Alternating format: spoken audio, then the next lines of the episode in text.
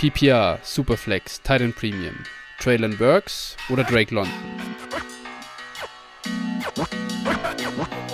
Traylon Burks.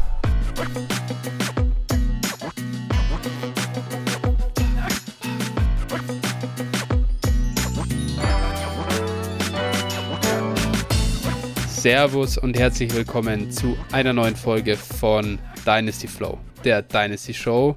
Jetzt wieder mit Phil und Flo. Hi Phil, danke erstmal, dass du die, dass du äh, ja mich unterstützt hast und äh, einen kleinen Solo-Pod aufgenommen hast äh, am Mittwoch. Das äh, hat sowohl mir geholfen als auch unseren Hörern natürlich. Eine, eine Woche ohne Folge von uns, das äh, wollen wir ihnen ja auch nicht zumuten. Daher danke an der Stelle nochmal und ich habe auch endlich mal einen Pod von Dynasty Flow selber hören können. Und von dem her kann ich dir auch mal Feedback geben. Top-Folge, sehr gut, hat Spaß gemacht. Weiter so. ja, vielen Dank. Ähm, für mich aber auch deutlich äh, entspannter, dass du jetzt wieder da bist. Also so alleine da ähm, muss man schon sehen, dass man dann die ganze Zeit die Konzentration bei 100% hält. Das ist schon anstrengend. Also eine Stunde selbst alleine aufzunehmen, ist schon deutlich anstrengender als zwei Stunden zu zweit. Das kann ich schon sagen. Also von daher, wie gesagt, ich bin ja. froh, dass du wieder da bist, dass es dir wieder besser geht. Und äh, ja, auch wenn deine Löwen gerade gegen eine Amateurmannschaft verloren haben.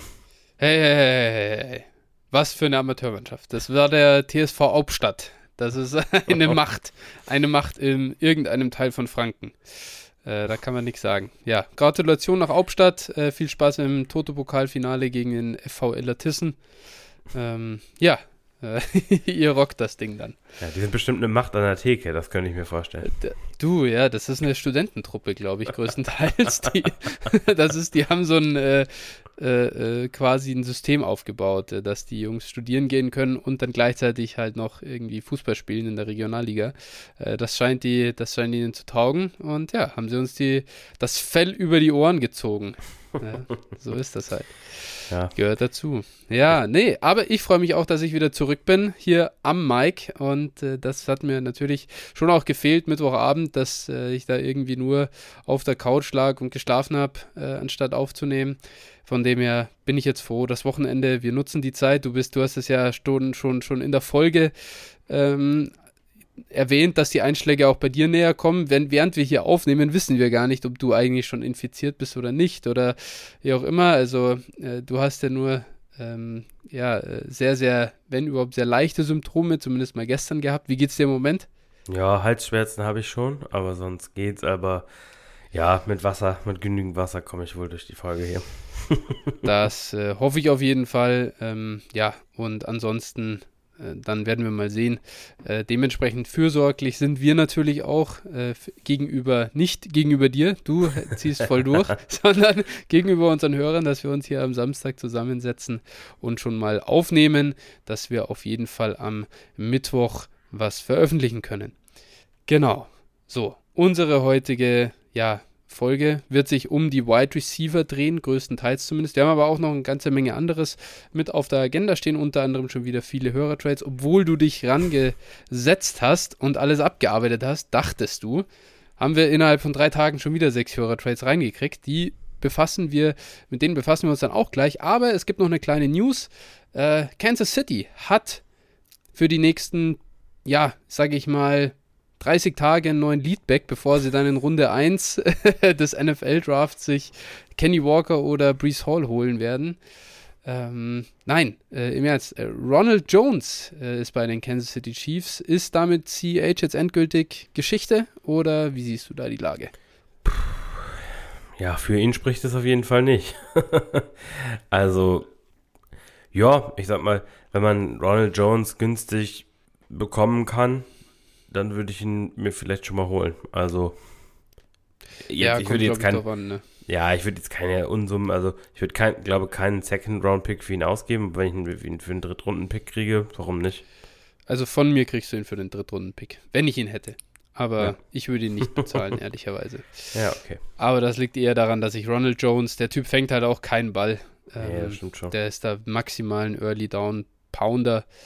Ähm, ja, kann in der Chiefs Offense, wenn alles super läuft, vielleicht mal was werden. Aber ja, deren, deren ganzes Scheme ist nicht, glaube ich, auf diese Art von äh, Running Back ausgelegt. Da müsste sich schon sehr viel ändern, dass der da effizient äh, poundet. Daher, ich, ich persönlich bin raus bei Ronald Jones.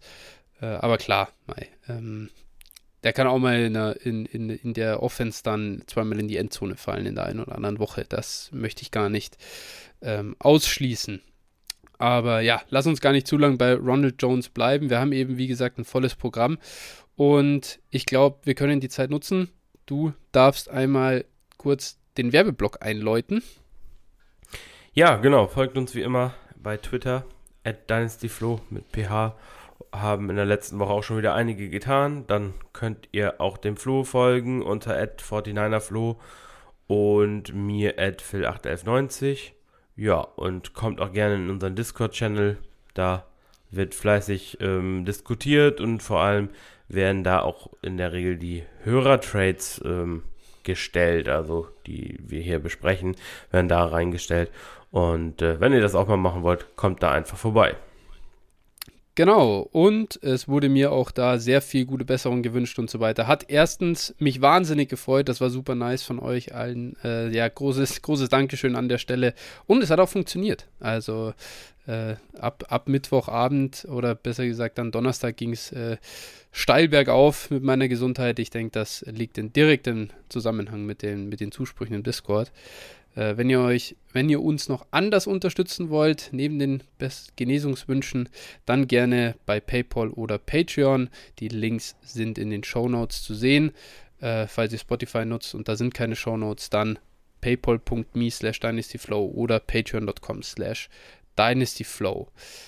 Genau, äh, so sieht's aus und äh, wir können direkt reingehen in die Hörertrades. Den ersten, den wir heute haben, der ist von MPK6 und ja, der schreibt uns noch eine kleine Nachricht dazu.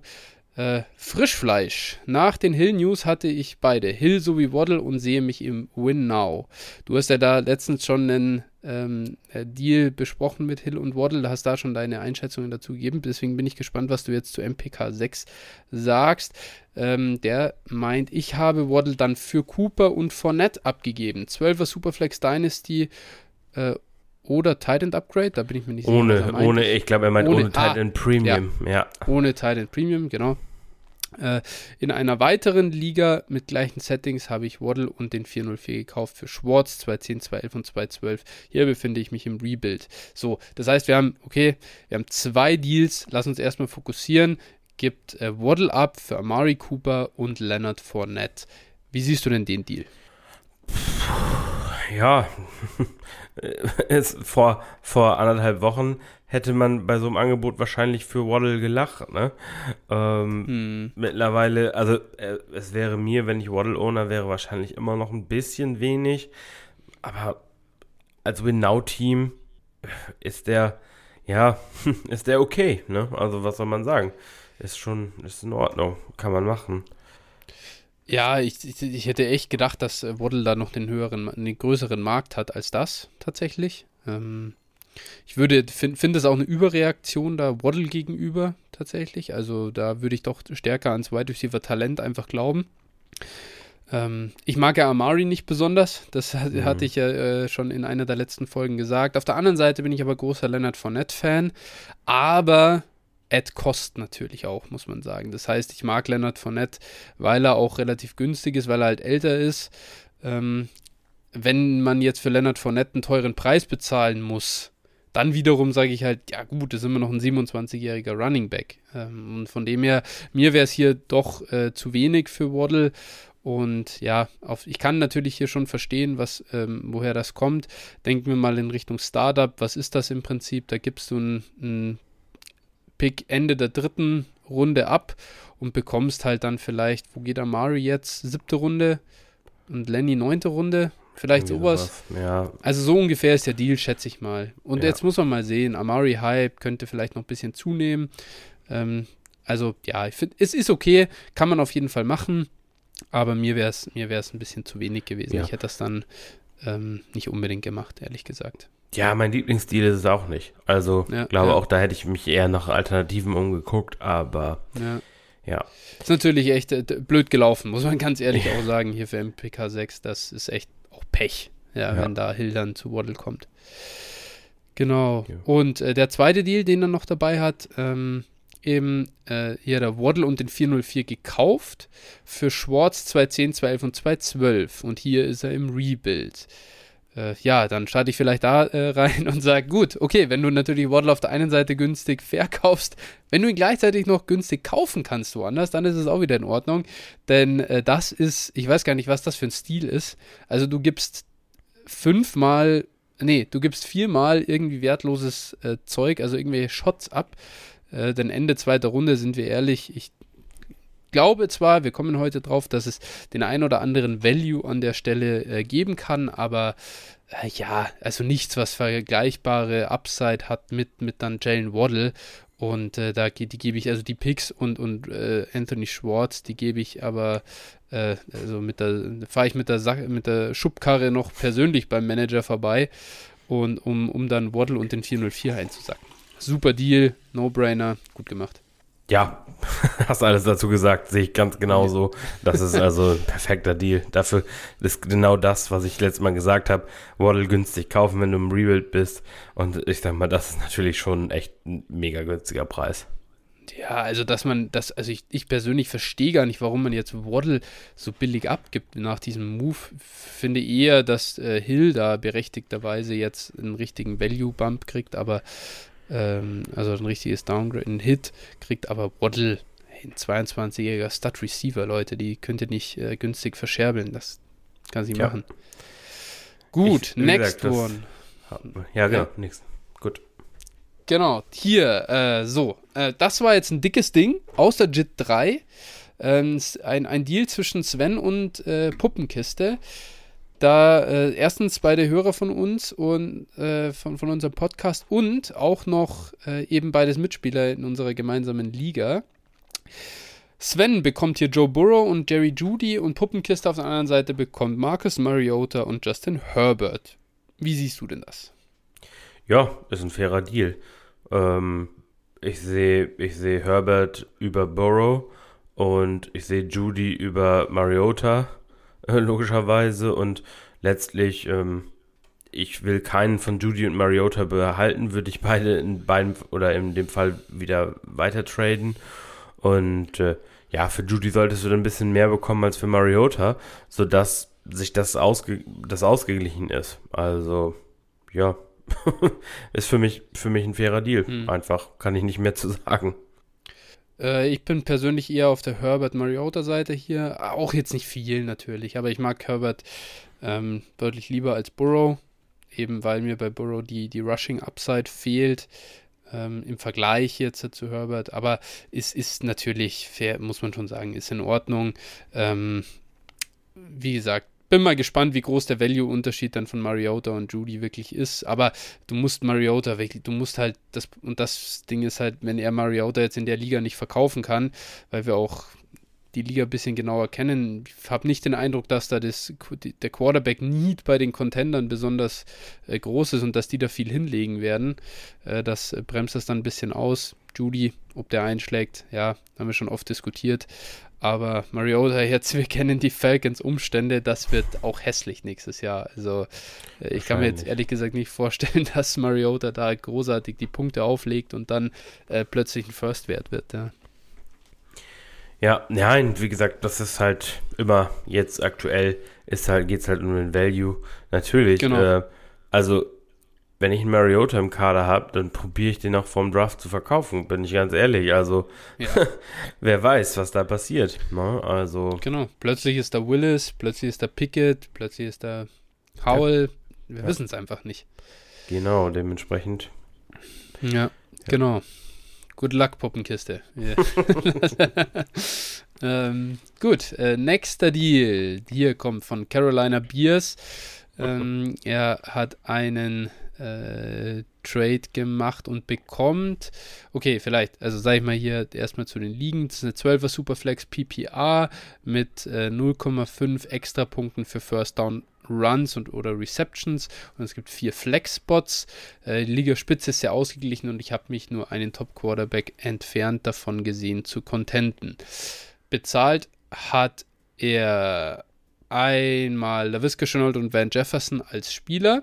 Dazu auch noch den 22-104 und 201 und er hat noch einen 23er First, seinen eigenen draufgelegt und bekommen hat er Dak Prescott und Ezekiel Elliott.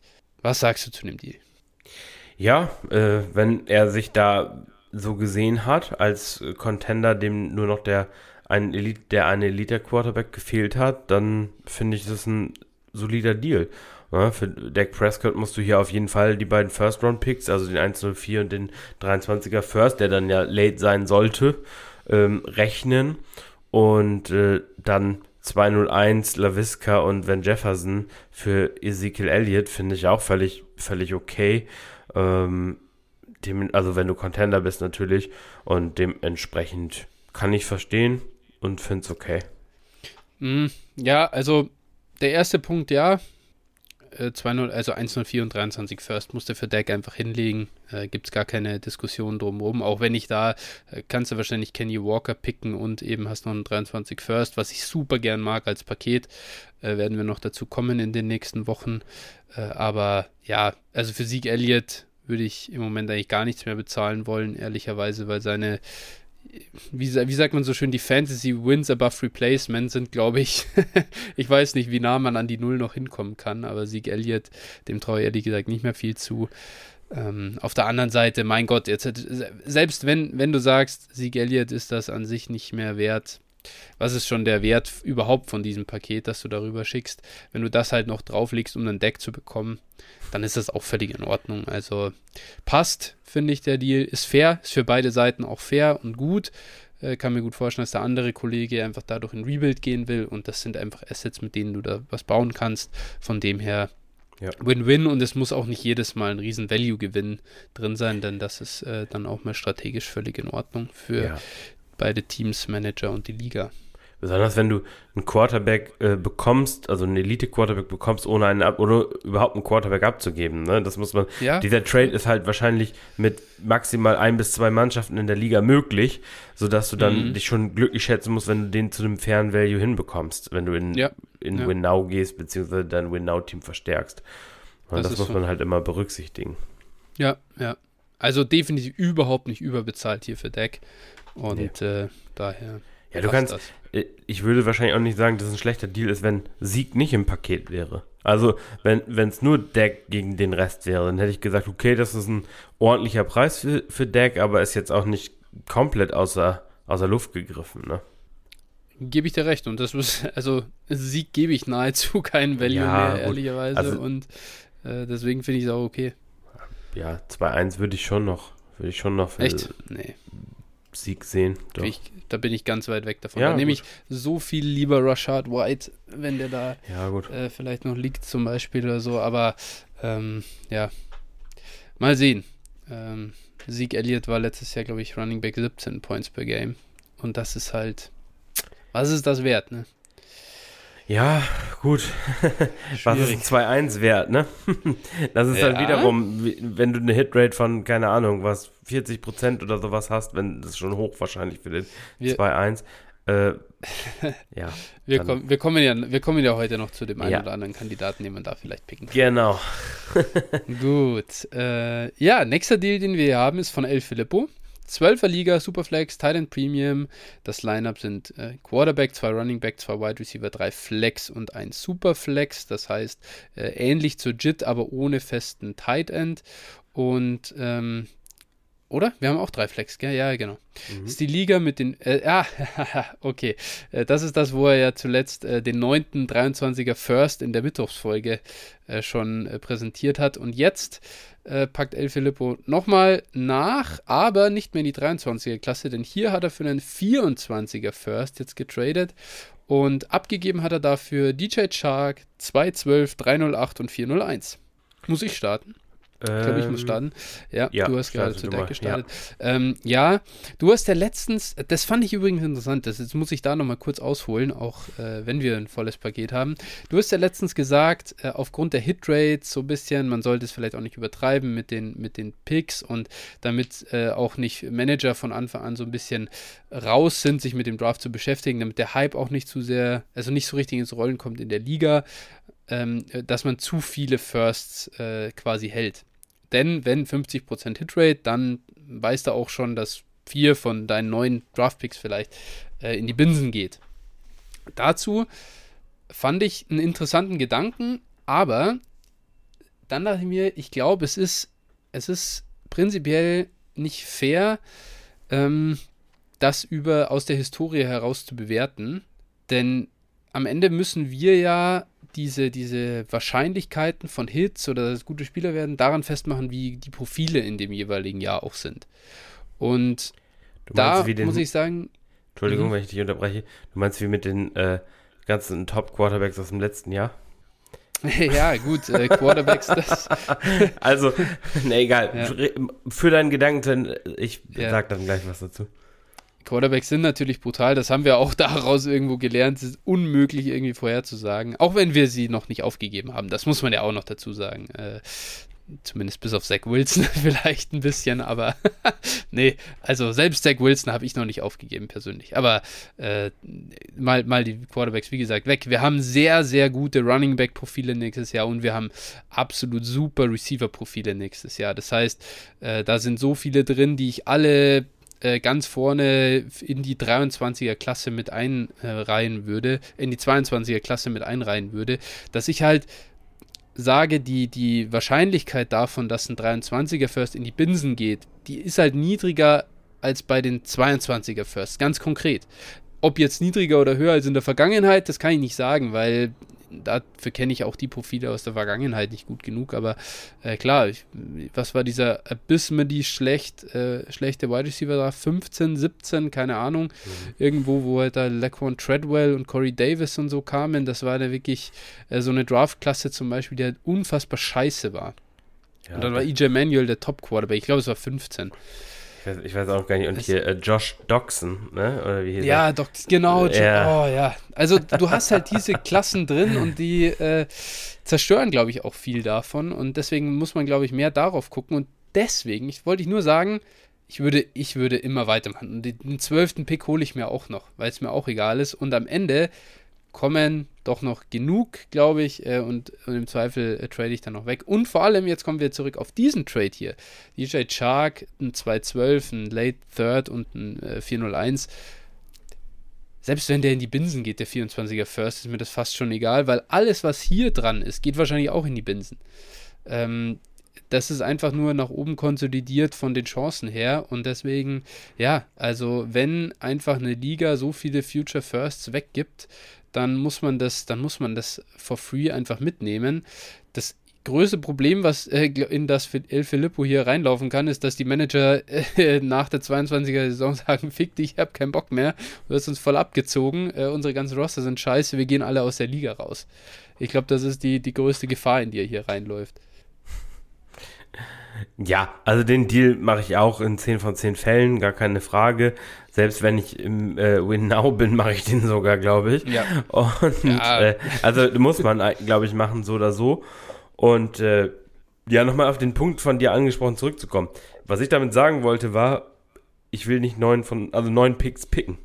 Ich will, ja, wenn dann will ich die Picks wegtraden. Ja, gut, okay. Du pickst dann neun Aber Spieler. Das ist, ja, das ist halt wirklich Quatsch. muss ich ehrlich mal so sagen, das ist Quatsch, neun, also, neun Spieler zu picken quasi in, der, in, dem Moment. Weil das also, ist einfach, egal wie gut die Profile auch sind, ähm, es werden davon, also es werden nicht neun Spieler gut sein, wenn du neun pickst in der ersten Runde. Das ist, die Wahrscheinlichkeit ist sehr, sehr, sehr, sehr, sehr gering. Die ist wahrscheinlich also ich, in den, hm? im einstelligen Bereich. es geht gar nicht, es geht nicht darum, dass ich das, dass ich das so als Plan hätte.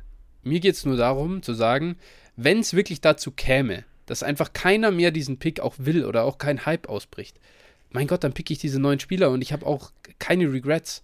Ja, Selbst wenn zwei davon nicht funktionieren, Alter, jetzt hättest du neun Picks gehabt in diesem 21er Draft mit Chase und, und Harris und Lawrence und Fields und, und Lance und, und so weiter. Wie würde denn heute dein Team aussehen, wenn du wirklich neunmal gepickt hättest? Das sieht, also da ist ETN, ja. ist ein, ist ein Value-Verlust sozusagen und der ist, der geht auch, der ist auch wieder Running Back 14, 15 irgendwie und, und Zach Wilson ist der zweite Verlust und er ist Quarterback 17, 18. Ja, aber du hättest ähm, wahrscheinlich, wenn du jetzt dann den 101 gehabt hättest, beispielsweise, oder auch äh, mhm. einige andere Top-Picks, hättest du wahrscheinlich ähm, oder diese, diese Opportunity-Kosten wären einfach mhm. äh, wesentlich höher. Also wenn du den 1 zu 1 weggetradet hättest, hättest du mehr Value, als wenn du Lawrence heute im Kader hast. Denn das ist ich, das, was ich äh, damit sage. Natürlich bei Chase, bei äh, gewissen Spielern, bei Pitts und so, Najee Harris, da hast, da hast du recht. Aber Javonte. bei... Bitte? Javonte.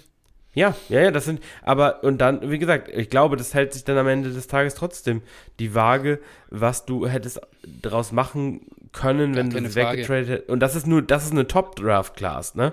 Und das mhm. ist eben gegenüberzustellen. Und wie gesagt, 23 ist sehr gut, da gebe ich dir auch recht. Und wahrscheinlich wird sie ähnlich gut sein wie letztes Jahr. Ne? sagen wir mal Stand heute. Aber wer weiß das schon? wie, es in, will, wie es in einem Jahr aussieht. Ne? Dementsprechend. Wenn du, wenn du, ich meine, wenn du, wenn du für den 101 zum Beispiel dann Top Preis bekommst, einen marktgerechten Preis, so wie Lawrence in dem Moment dann halt ging, wenn du ihn da verkaufen konntest. Gar keine Frage, mach das und gut ist. Es geht ja nur darum zu sagen, okay, wenn halt wirklich keiner mehr kaufen will, weil du zu viele hast. Das war ja so ein bisschen ja. der Gedankengang, der da auch mitschwang. Und dann musst du halt picken. Ist auch kein Drama. Ja, ist aber nicht der Idealfall.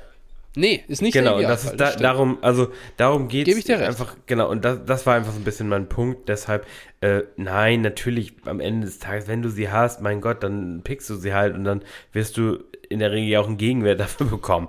Ne, das ist halt, wenn du dann nicht gerade irgendwie ja. einen Michael Carter und einen Trace Herman in der ersten Runde picken musst. Und Terrace Marshall. ja, gut, ja. ja, von ja, dem die nee, Misses äh, dann genau. halt, ne? Ja, klar. Ja, nee, gut. also so viel dazu ähm, passt. Äh, Kannst auf jeden Fall weiter stacken, glaube ich, El Filippo, wenn es so günstig hergeht. Das ist ja immer ja, äh, die Basis davon. Wenn du, genau, wenn du da nichts ausgibst für so einen Pick, dann ist es halt auch sowieso egal. Dann will ich auch, ja. will ich auch alle 24 äh, Firsts der nächsten beiden Draft Class. Also, ne, ja, das ist ja. mir auch egal dann, wenn ich sie zu einem günstigen Preis bekomme. Ja, ja. Und offensichtlich, Absolut. und offensichtlich sind in der Liga, wenn er neun Stück äh, sammeln konnte, plus jetzt noch 24er First und wer weiß, was er noch in 22 hat, ähm, sind auch zu günstig. Ne? Und ja. auch sind Trade, die wir, Trades, die wir gesehen haben, war es ja auch so. Ne? Da wurde ja. reihenweise ähm, vom anderen überbezahlt. Er hat die Picks immer sehr, sehr günstig bekommen. Ne? Das ist eben ja. einfach natürlich, das musst du erkennen, wenn ich jetzt äh, in der Liga zum Beispiel mit dir bin dann weiß ich, okay, ähm, ich muss für die Picks überbezahlen. Weil du sie sehr hoch bewertest. So, das ist halt der Unterschied dann. Wenn ich einen Mitspieler habe, wo ich weiß, okay, der bewertet eher unter, dann muss ich halt, dann weiß ich, okay, von dem kann ich die Picks dann auch bekommen. Zu einem, äh, ja, realistischen Preis, ne? Findest du, findest du etwa, ich mache die Marktpreise kaputt in meinen Ligen für 23er First? ja, sagen, sagen wir mal so, wir können jetzt, wir können jetzt, wir können jetzt darüber streiten, ob du äh, den Marktpreis kaputt machst, beziehungsweise du die äh, Picks marktge marktgerecht bewertest. Ne? Das ist jetzt natürlich ja. ein Thema, wo man lange darüber reden kann, aber letztlich, die sind sehr ja. wertvoll und äh, dementsprechend, wenn man sie günstig kriegen kann, holt sie euch. Ich glaube, ich habe vier Ligen, wo ich vier oder fünf 23er Firsts halte. Ja, ja, das ist schon Das schön. ist, ja.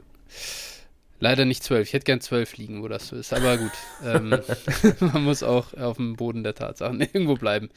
Genau. Ähm, ja, so viel dazu. Schön. Äh, mir ist gestern übrigens die Idee gekommen, weil ich auch nochmal ein äh, Devi Mock Draft dazu gehört habe. Wir müssen auf jeden Fall äh, äh, als Roundup für unsere ganzen äh, Rookie-Previews und so einen Mock Draft machen, der 22er, 23er und 24er Rookies äh, oder Spieler beinhaltet, um, um den Value auch nochmal äh, einzuordnen, dann wenn wir durch sind mit unserer Evaluation. Ja, warum nicht? Genau. Gut, also, nächster Deal. Hier, der kommt von Debo. Noch ein Shark Trade. Ich habe ihn weggetradet. 12er, Half PPR, Titan Premium, Superflex. Mit äh, folgenden Startern: zweimal Running Back, zweimal Wide Receiver, dreimal Flex, einmal Tight End. Heißt, ähm, JIT-Settings ohne oder unsere Standard-Settings ohne äh, festen Tight End-Spot, äh, Ja. zumindest sehr nah Und dran. wir haben PPA, ne? Und der- das ist Half PPA. Genau, genau, Mhm. richtig. Äh, und er bekommt äh, den, also er hat auch sich selbst geschwärzt, das finde ich auch ganz witzig. Äh, 22, da will jemand mit seinem Discord-Namen inkognito bleiben. Ja.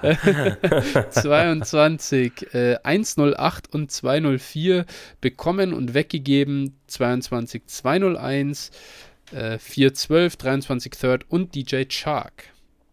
Also im Prinzip ein äh, Uptrade von 201 auf 108 und zusätzlich noch den 204 bekommen für DJ Shark, den 412 und den 23 Third. Ja, ich hätte, ich hätte jetzt gesagt, ähm, 204 und 201 ist ja fast, ähn- also ist ja eine relativ Okay. ähnliche Range, ähm, Fair. sodass wir dann Chark gegen den 23er Third und den 412 gegen 1,8 haben. Ne? Und dann Ja gut, ist ein Downtrade, ein kleiner Downtrade halt. Ja. So rumgerechnet. Ich, ich nehme auf jeden Fall seine Seite hier, also ne, Mhm. das, den 204 und den 108 hier nehme ich über Chark, dem 201, dem Third und dem 412. Ich auf jeden Fall auch, ja. Genau. Da brauche ich gar nicht mehr viel dazu sagen, obwohl ich mir diese 108 Range dieses Jahr nicht so gut gefällt, aber Ja, Ähm, gut, ja. Du, du musst den Pick ja nicht, du hast ihn ja Genau. jetzt, du hast noch einen Monat Zeit, den wieder loszuwerden. Oder hoch Genau, zu traden genau. oder runter zu traden. Oder was weiß ich, genau. ja, und du weißt auch nie, welcher Spieler dann, ich meine, da kann am Ende Kenneth Walker liegen. Wer weiß schon, was in Ja. Ligen dann auch, Ja. äh, wie es laufen wird. Ähm, gut, und dann haben wir noch einen letzten Deal von DJ Redhead. Ähm, der ähm, bekommt in einer, also es ist eine 16er PPR Pipeline Liga, Superflex mit einem Running Back, einem Wide Receiver, drei Flex Spots und äh, eben ähm, ja Quarterback und, und Superflex Position. Jetzt bin ich mir nicht sicher, was hier TR noch bedeutet. Wahrscheinlich irgendwie, äh, ähm, ja, gute Frage. Was bedeutet TR? Ich hoffe Äh, nicht. w- Ti- Ach, Tight End. Ah, TE soll das Ah, heißen. Das okay, aha. Also, okay, okay, ja, hat ja. einen festen Tight End Spot noch mit drin. Okay, genau. Ähm, Oder Tight End Receiver? Receiver Flex, scheiße. das schreibt man normalerweise WT. Äh, Ja, ja. Ich, ich tippe Aber- eher, dass es einfach ein Tipper ist. Ja, oder? okay. Wir, wir mutmaßen, also okay, gut. Kannst entweder einen Receiver oder einen Tight End hinstellen. Sagen wir es Ja, einfach mal. Also ist jetzt, ist jetzt, wird jetzt auch am Ende nicht dramatisch den Value verändern, dieses es Deals. ist auch kein nicht mal ein Tight End, Tight End dabei. inkludiert, Ja. Aber gut, dass wir drüber gesprochen haben. Ähm, und DJ Redhead bekommt, nochmal wichtig, 16er Superflex-Liga. Russell Wilson, Mitch Trubisky, Rashad Penny und, den zwei, und einen 22 Third.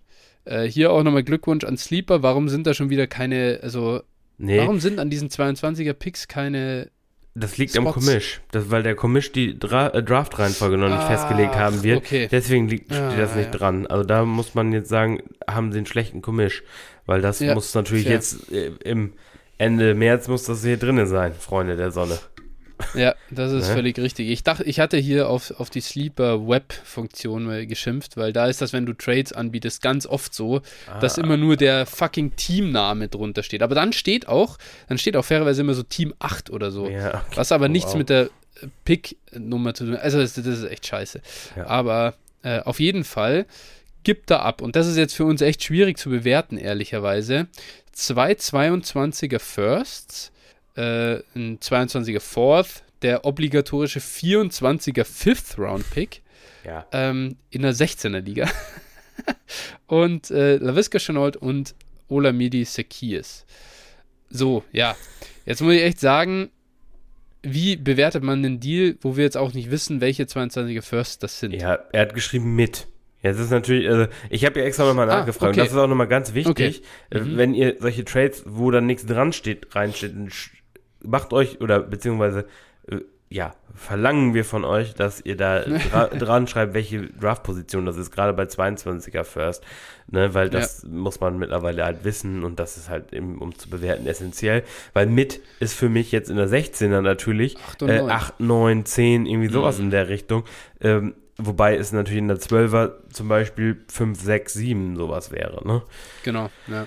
Dementsprechend gehen wir einfach mal, wir gehen jetzt einfach mal davon aus, dass es 1, 7 und 1, 8 sind. Okay. Würde ich sagen, zur Evaluation, oder? Ah ja, ich muss starten, genau. Ähm, ja, genau, das machen wir. Ich habe ja gerade schon gesagt, dass ich die Range nicht besonders gern mag. Äh, ja. Umso lieber mag ich den Deal für DJ Redhead. Denn in der 16er Liga für Russell Wilson, der hat noch, ich meine, wir wissen es ja nicht, aber kann auch sein, dass der noch zehn Jahre spielt. Ähm, kann sein, und, und, und interessant sind für uns mal die nächsten fünf. Und die nächsten fünf gehe ich davon aus, dass er spielt.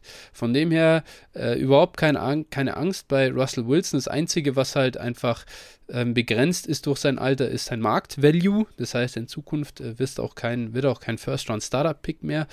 Ähm, aber ähm, ja, unabhängig davon, die Production sollte super sein. Und wenn ich so günstig an einen Elite äh, in, in 16er Superflex komme, äh, dann überlege ich keine zwei Sekunden, denn äh, Visca, äh, Zacchaeus, den, Fir äh, den, den Fourth und Fifth, das, das alles zusammen ist immer noch weniger wert allein als Mitch Trubisky den ich da noch mitbekomme. Das ist nochmal ein Starter für, für, nächstes Jahr, wahrscheinlich, zumindest bis Pittsburgh vielleicht auf einen Rookie umschwenkt. Ähm, und, und, selbst wenn du da jetzt, das wäre wahrscheinlich sogar mein Move, ich würde versuchen, Trubisky jetzt wieder weiter zu verkaufen, noch vor dem Draft, dann kannst du da nochmal äh, ein bisschen Kapital zurückholen. Am Ende findest du noch jemanden, der dir sogar für den nochmal einen First zurückschickt. Und dann hast du für äh, Wilson vielleicht einen einen First im Prinzip gezahlt. Das, dann kriegst du noch Rashad Penny dazu, das hast, den hast du noch letztens erwähnt in dem, in dem Solo-Pod. Der hat gerade eine 6 Millionen äh, äh, oder einen 6 Millionen Contract für das eine Jahr bekommen. Der ist auch nochmal ein interessanter Spieler für einen Contender.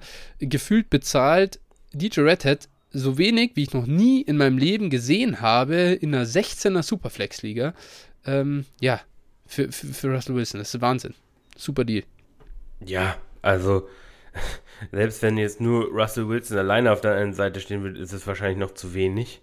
Mm, also. Ja, ja, ja. Finde ich auch. In der 16er Liga. Jetzt die einzige Sache, was ich mir jetzt, wo ich gerade so ein bisschen Zweifel bekomme, ob die, ob die äh, eine feste Quarterback-Position haben oder nur eine, eine Superflex-Position. Ne, das wäre jetzt die einzige Frage. Aber da bitte, Alter. wenn solche, wenn es solche spezifischen Settings sind, äh, bitte auch nochmal, au also ausdrücklich darauf hinweisen, ne? weil wir können uns hier natürlich nicht alles aus den Fingern saugen. Ähm, ja, ja, ja, ja, Also, genau. Wir gehen jetzt mal also, davon aus, ja. dass eine normale Superflex-Liga ist, 16er, und dann ist natürlich ein Killer-Deal. Ähm, sollte das anders sein, wenn, wenn jetzt es nur eine Superflex-Position gibt, dann sieht das Ganze natürlich wieder ein bisschen. Dann, dann ist es ein Scheißdeal, genau. Dann würde ich wahrscheinlich eher die First haben wollen. Ja, genau. Deswegen, ja, bitte da dann ins, für die Zukunft auch nochmal ein bisschen spezifischer reinschreiben, was es genau ist, wenn solche Linien sind. Ja, genau. Gut, ja. So sieht's aus. Das waren unsere Hörertrades ähm, für diese Woche. Und wir können rübergehen zum nächsten Segment und das ist eben die Wide Receiver Position jetzt in diesem anstehenden Draft. Ich äh, freue mich da äh, mit am meisten immer drüber in der ganzen Rookie Evaluation. Ich, äh, mir macht das auch in, das, man sieht auch ein gewisses System in meiner, in meiner Devi Liga schon. Äh, ich mag einfach Wide Receiver Evaluation am College am liebsten ähm, oder finde das auch am gefühlt einfachsten. Äh, denn bei, bei Quarterbacks, Titans und Runningbacks, oder gut, Runningbacks geht es noch, aber das ist ja sehr teuer. Ähm, und äh, bei äh, den anderen Quarterback und Titans, das ist irgendwie so random, äh, dass ich äh, finde, da Wide Receiver kann man am schönsten irgendwie drauf gucken, auch gerade auf die Zahlen eben. Und äh, dementsprechend macht es mir auch sehr viel Spaß in der ganzen Rookie-Evaluation dann. Und ja, ich glaube, bevor wir auf die einzelnen Prospects eingehen, ist mal zumindest sollten wir drauf gucken, was, genauso wie wir es bei den Quarterbacks gemacht haben, was ist für uns wichtig, was, äh, worauf achten wir bei den Prospects und ja, ähm, dementsprechend würde ich jetzt einfach mal sagen, Phil, starte da doch einfach rein Sag uns, äh, wie gehst du so eine Wide Receiver Evaluation an und worauf achtest du im Genauen? Ja, also bei mir ist das mittlerweile eigentlich eher schon so ein kleines hm, Ausschlussprinzip. Ne? Also ich, klar, zu, zunächst mal gucke ich mir erstmal so, so einen Spieler an. Wie groß ist der, wie schwer ist der? Ähm, das heißt, äh, das ist mir auf jeden Fall zum einen wichtig, weil wenn ein Spieler zu klein ist, beispielsweise, dann können wir den schon mal rausnehmen, weil einfach zum Beispiel Spieler unter 5, 8 beispielsweise eine sehr, sehr schlechte History haben und äh, dementsprechend dann, ähm, ja, ich will, ich will halt nicht mein, mein Geld auf einen Spieler setzen, der schon äh, eigentlich zum Scheitern verurteilt ist. Ähm, wir haben es letztes Jahr bei Rondell Moore gesehen, der war, hatte ein super äh, Profil an sich, aber war einfach auch, hatte diesen, hatte eine gewisse Größe nicht. Mm, und ja, im Nachgang muss man sagen, hätte man besser wahrscheinlich die Finger von ihm gelassen. Er ist nicht komplett tot, aber das ist, wie gesagt, schon relativ unwahrscheinlich, dass das nochmal was wird. Ähm, also es war absolut richtig, dass er erst an 206 oder so dann ja, genau. wurde. Halt. Genau. Ja. Da war dann, waren die Kosten nicht mehr so hoch. Und äh, mhm. dementsprechend war es okay. Das ist äh, für mich schon mal ein Punkt, der, der mir wichtig ist. Dann ist mir äh, wichtig, dass zum Beispiel so ein Spieler auch äh, am College relativ früh produziert hat. Ne? Also, dass wir da früh gesehen haben, dass er was machen kann, als äh, junger Spieler schon dominieren kann und dann im Bestfalle auch äh, ja als Junior, also sogenannte Early Declare, dann äh, in die NFL kommt. Das heißt nämlich, dass, äh, ich sag mal, du schon, ich sag mal, außergewöhnliche Leistungen in der Regel gezeigt hast, dass du dich dafür, dass dir irgendjemand gesagt hat, ey, du, du kannst ein Jahr eher aus, aus dem College in die NFL, weil du packst es jetzt schon.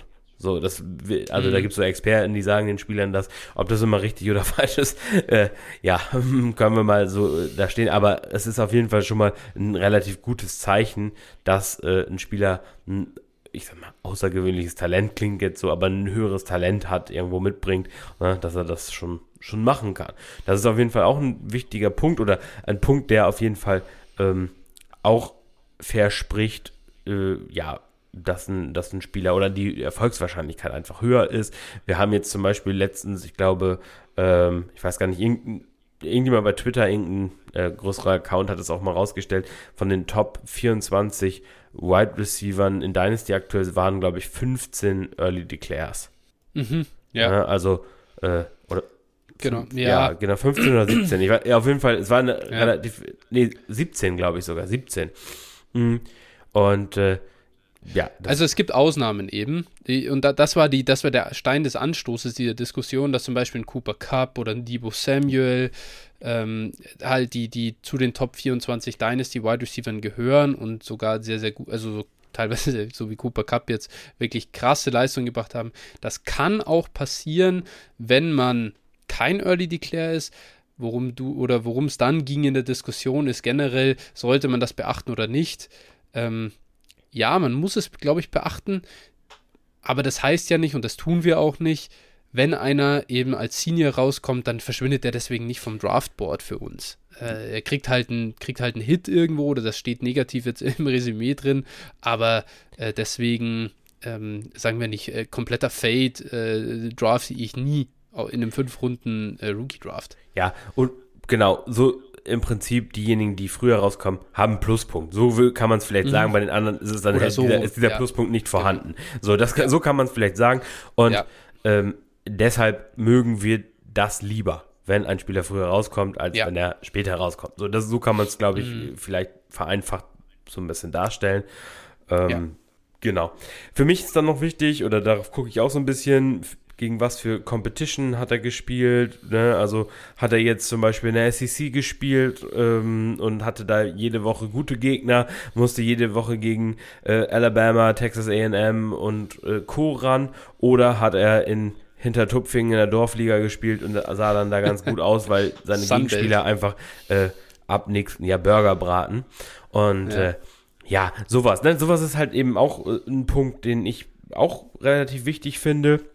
Und dann schaue ich auch, äh, hat, was für Trades hat so ein Spieler dass er sich damit auch in der NFL durchsetzen kann.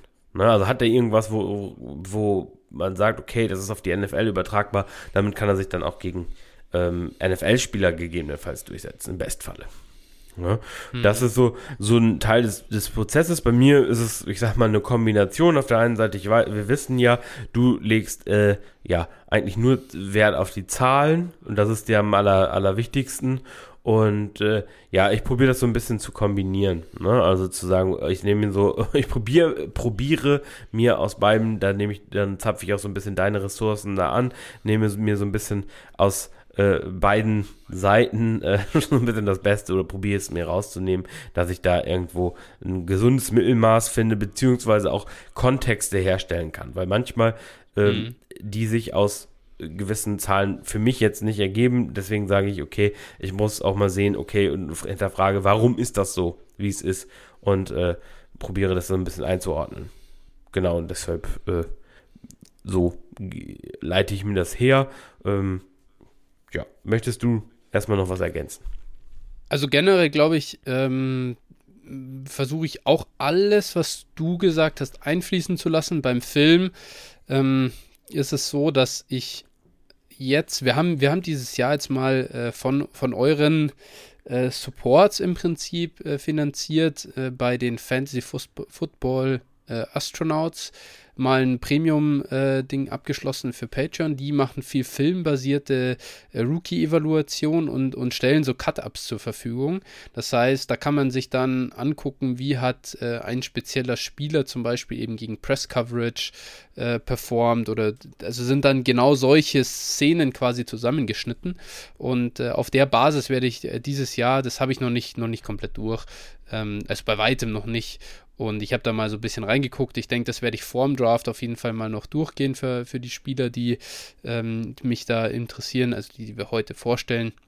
Und das ist so ein bisschen der Filmteil, den ich reinbringen will. Ob ich das jetzt in meine schlussendliche Evaluation dann wirklich mit reinbringe und dann jemanden up- oder downgrade, weiß ich noch nicht. Ähm, Im Zweifel, äh, ja, denke ich mir dann immer, ich gucke da drauf und denke mir, boah, krass, Alter, jetzt sah das wieder so gut aus und ich weiß wirklich nicht, ob das dann eigentlich die Standards sind, die man äh, da, also die ich, ob ich die da richtig setze. Ne? Äh, sieht das jetzt wirklich gut aus oder war das jetzt wirklich gut gemacht oder war das viel Zufall oder der äh, Cornerback das jetzt verkackt und so. Das, das sind die Probleme, die ich da habe, äh, mir das zuzutrauen, den Film wirklich zu beurteilen. Deswegen äh, gibt es noch ein paar Sachen, die ich extra mache aus den, aus den Zahlen. Ähm, einerseits das vielleicht einmal kurz vorstellen, weil du das nicht explizit erwähnt hast. Ähm, das habe ich letztes Jahr auch schon oft gesagt. Äh, ich gucke viel auf, äh, den, den, den, auf Market Share Zahlen, vor allem basierend auf den äh, gespielten Spielen. Das heißt, Erklär unser, vor, ganz kurz, äh, erklär unseren Hörern ja. doch kurz, was Market Share eigentlich ist, weil ich glaube, genau. das weiß auch nicht ja. jeder Hörer. Genau, genau. Also stellt euch vor, in äh, fünf Spielen, an denen ein Spieler äh, teilgenommen hat, hat das Team, nehmen wir als Beispiel jetzt einfach, weil er gerade hier offen ist, Traylon Burks, ähm, der hat an zwölf Spielen in 2021 teilgenommen und, äh, und er hat 1104 äh, Receiving Yards geschafft. Das heißt, ähm, worum es mir aber jetzt geht, ist, dass ich nicht äh, nur diese 1104 Receiving Yards einzeln angucke, sondern ähm, ich setze das noch ins Verhältnis zu den Gesamt Passing Yards, die Arkansas geschafft hat. Und in diesen zwölf Spielen hat Arkansas für 2545 Yards geworfen. Das führt jetzt dazu, dass wir sagen können, Traylon Burks war für 43% der Receiving Yards von seinem Team ähm, verantwortlich in den Spielen, die er mitgemacht hat.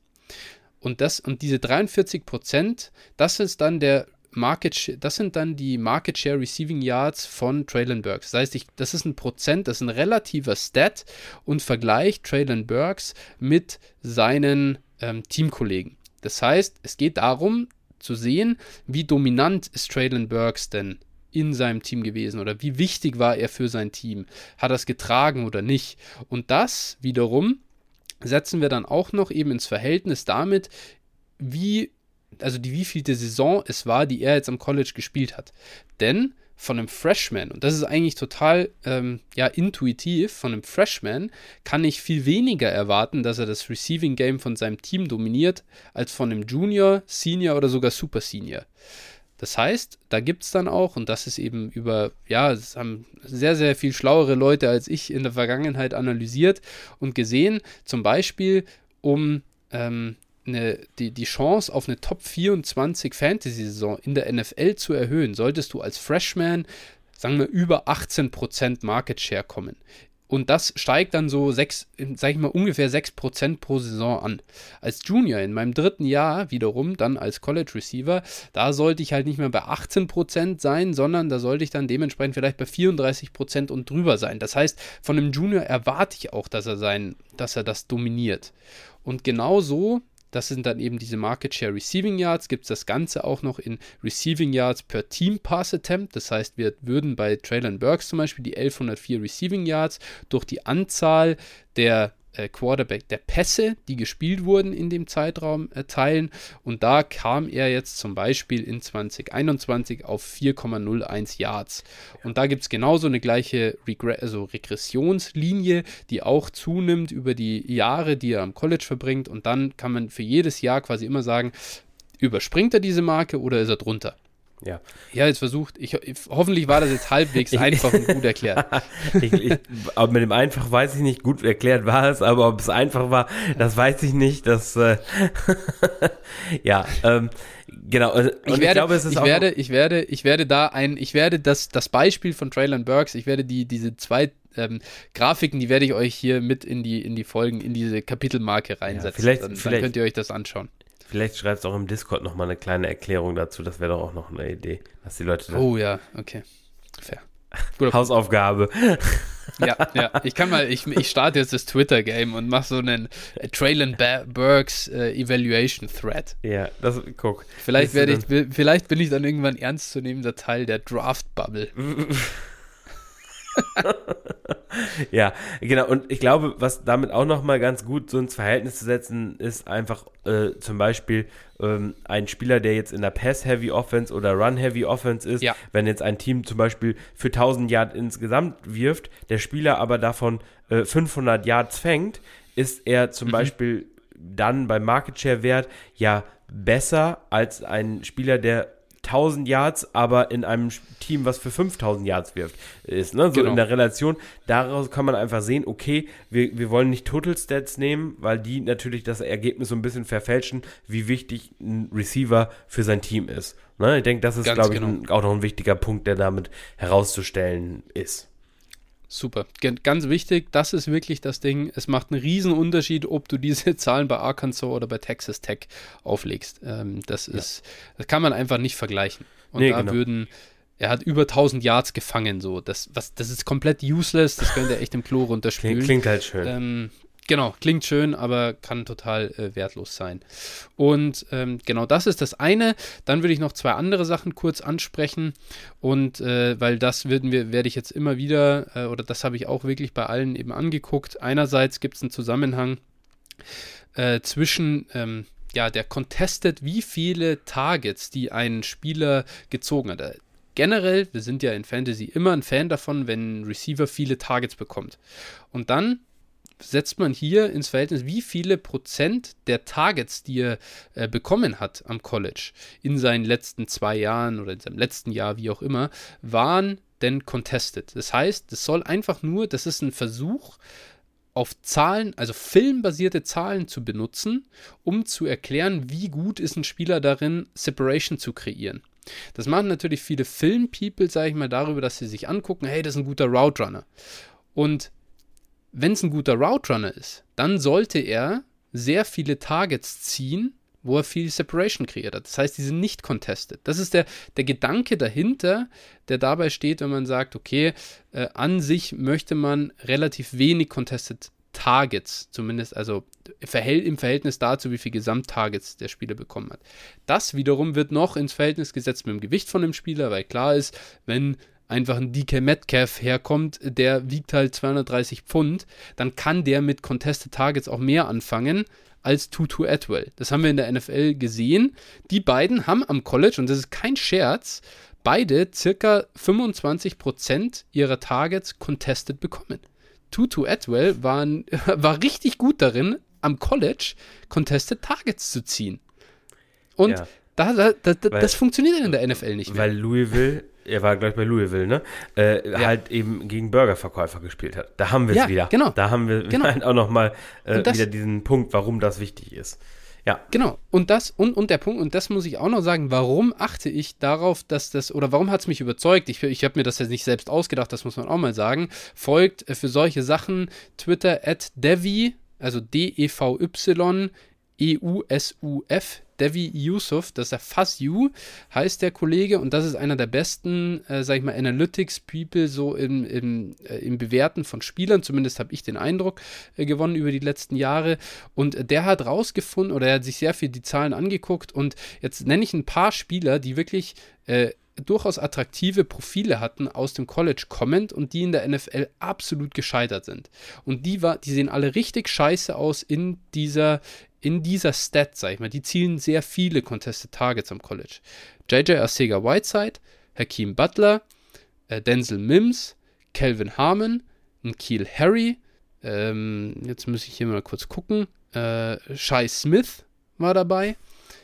So, das, das, das sind das, das klang gerade, als, als hättest du Scheiß Smith gesagt. Ja, nein, nein, nein, nein. so nicht, nicht Smithy, nicht Devonta Smith. Shy Smith. der äh, Receiver von, äh, von den Panthers, der, den viele als Stil gesehen haben letztes Jahr im Draft. Ist, ist er noch überhaupt bei den Panthers? Ich glaube nicht. Das aber, weiß ich nicht. Er wurde ja. aber, glaube ich, gedraftet oder undrafted gesigned ja, von denen. Mhm. Ja. So, also das sind einfach Spieler, bei denen viele nicht verstanden haben, warum die in der NFL nicht funktioniert haben, obwohl sie doch im College so gut aussahen. Die haben Draftkapital bekommen und alles drum und dran und dann sind sie gefloppt. Und einfach nur, weil man sieht, dass das, das scheint ein Muster zu sein, versuche ich das einfach bei den Spielern mit anzugucken. Und wenn da so, das ist wie so eine rote Lampe, wenn die aufleuchtet, dann sage ich, ah, ich habe ein bisschen Angst davor, dass der Spieler ist. Das heißt jetzt nicht, dass ich den Spieler deswegen komplett fade. Ja, äh, nee, genau. Das, wir, wir probieren halt einfach, das ist jetzt ähnlich auch so ein bisschen das, was du jetzt gerade, wie ich zum Beispiel sage, ich brauche eine Mindestgröße bei einem Spieler, einfach mhm. aufgrund von Historie, weil da was schlecht gelaufen ist. Heißt nicht, dass jetzt ein Spieler, wie du ja gesagt hast, der viele Contested Catches hat, automatisch scheiße sein muss. Oder genau. dass ein Spieler bei mir jetzt, wo ich sage, okay, äh, die Historie hat gezeigt, okay, kleinere Spieler sind jetzt nicht unbedingt, ja, ich sag mal, ähm, äh, Erfolgsversprechen, heißt aber nicht, dass es auch immer so sein muss. Das ist jetzt keine, ja. keine hundertprozentige äh, Wahrscheinlichkeit, sondern es ist einfach eine höhere Wahrscheinlichkeit, als dass äh, eben das Gegenteil eintritt. Und deswegen probieren wir solche Profile eben auszusieben und gehen so an die Sache mhm. ran, weil, und das muss man auch ganz klar sagen, ähm, dieser Prozess, einfach äh, nur Film zu schauen, ist einfach ein Riesenproblem, weil wir haben eine, das ist für die aller, allermeisten ist es halt ein Hobby und hm. ich sag mal, die können überhaupt gar keinen Film richtig beurteilen. Und äh, ja, äh, das ist auch eben eine Sache, das habe ich auch bei mir selbst gemerkt. Manchmal dann denkst du, hu, das sieht, ne, ist gut oder sowas, aber dann wirklich das auch einfach ins Verhältnis zu setzen. Okay, was für eine Competition spielt der?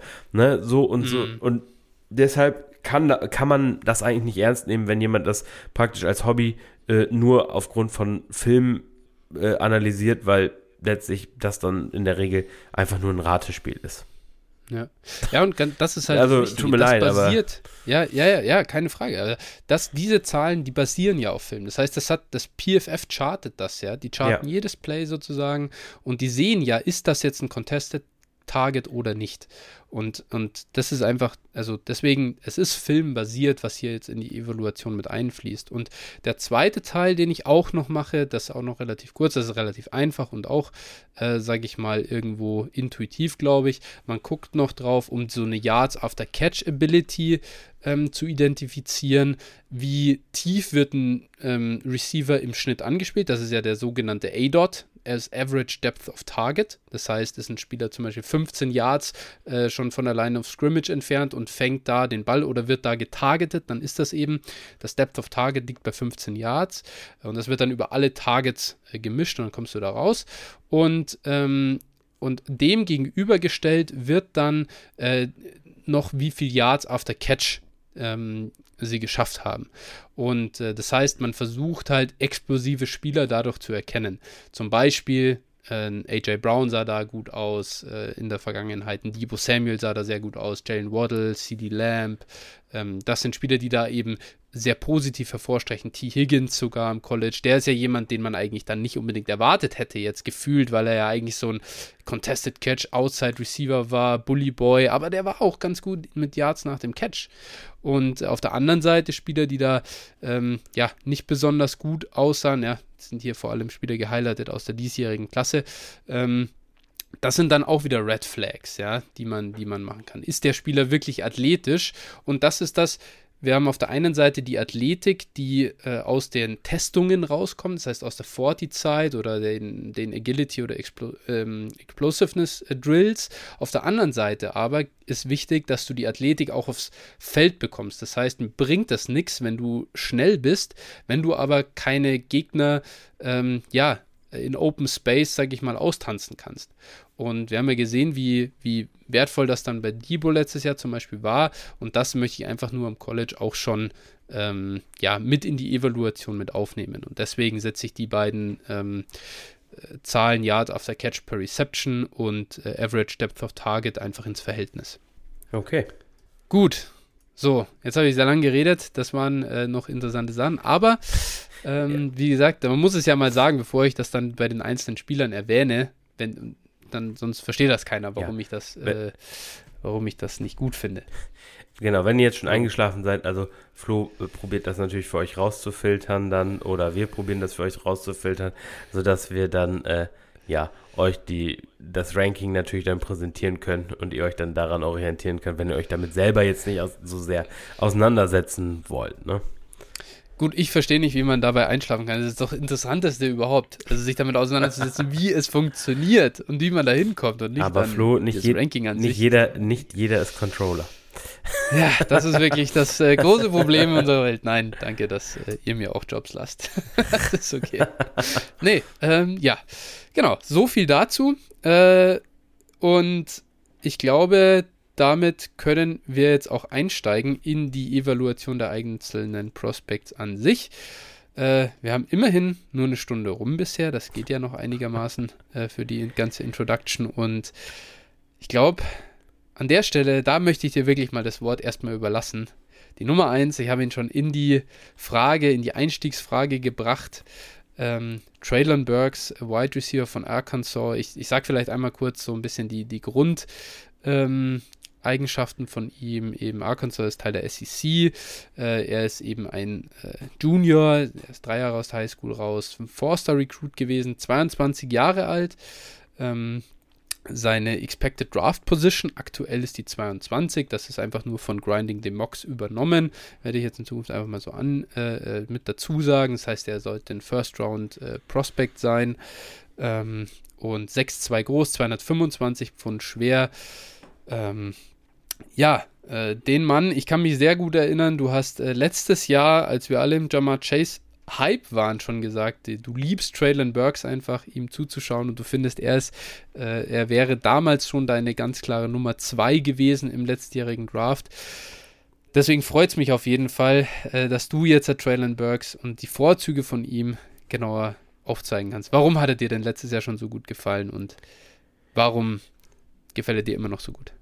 Ja, also äh, Traylon Burks ist einfach ein ja, Monster kann man sagen. Ähm, der ist ähm, knappe 6'3 groß, also 6, zwischen 6'2 und 6'3.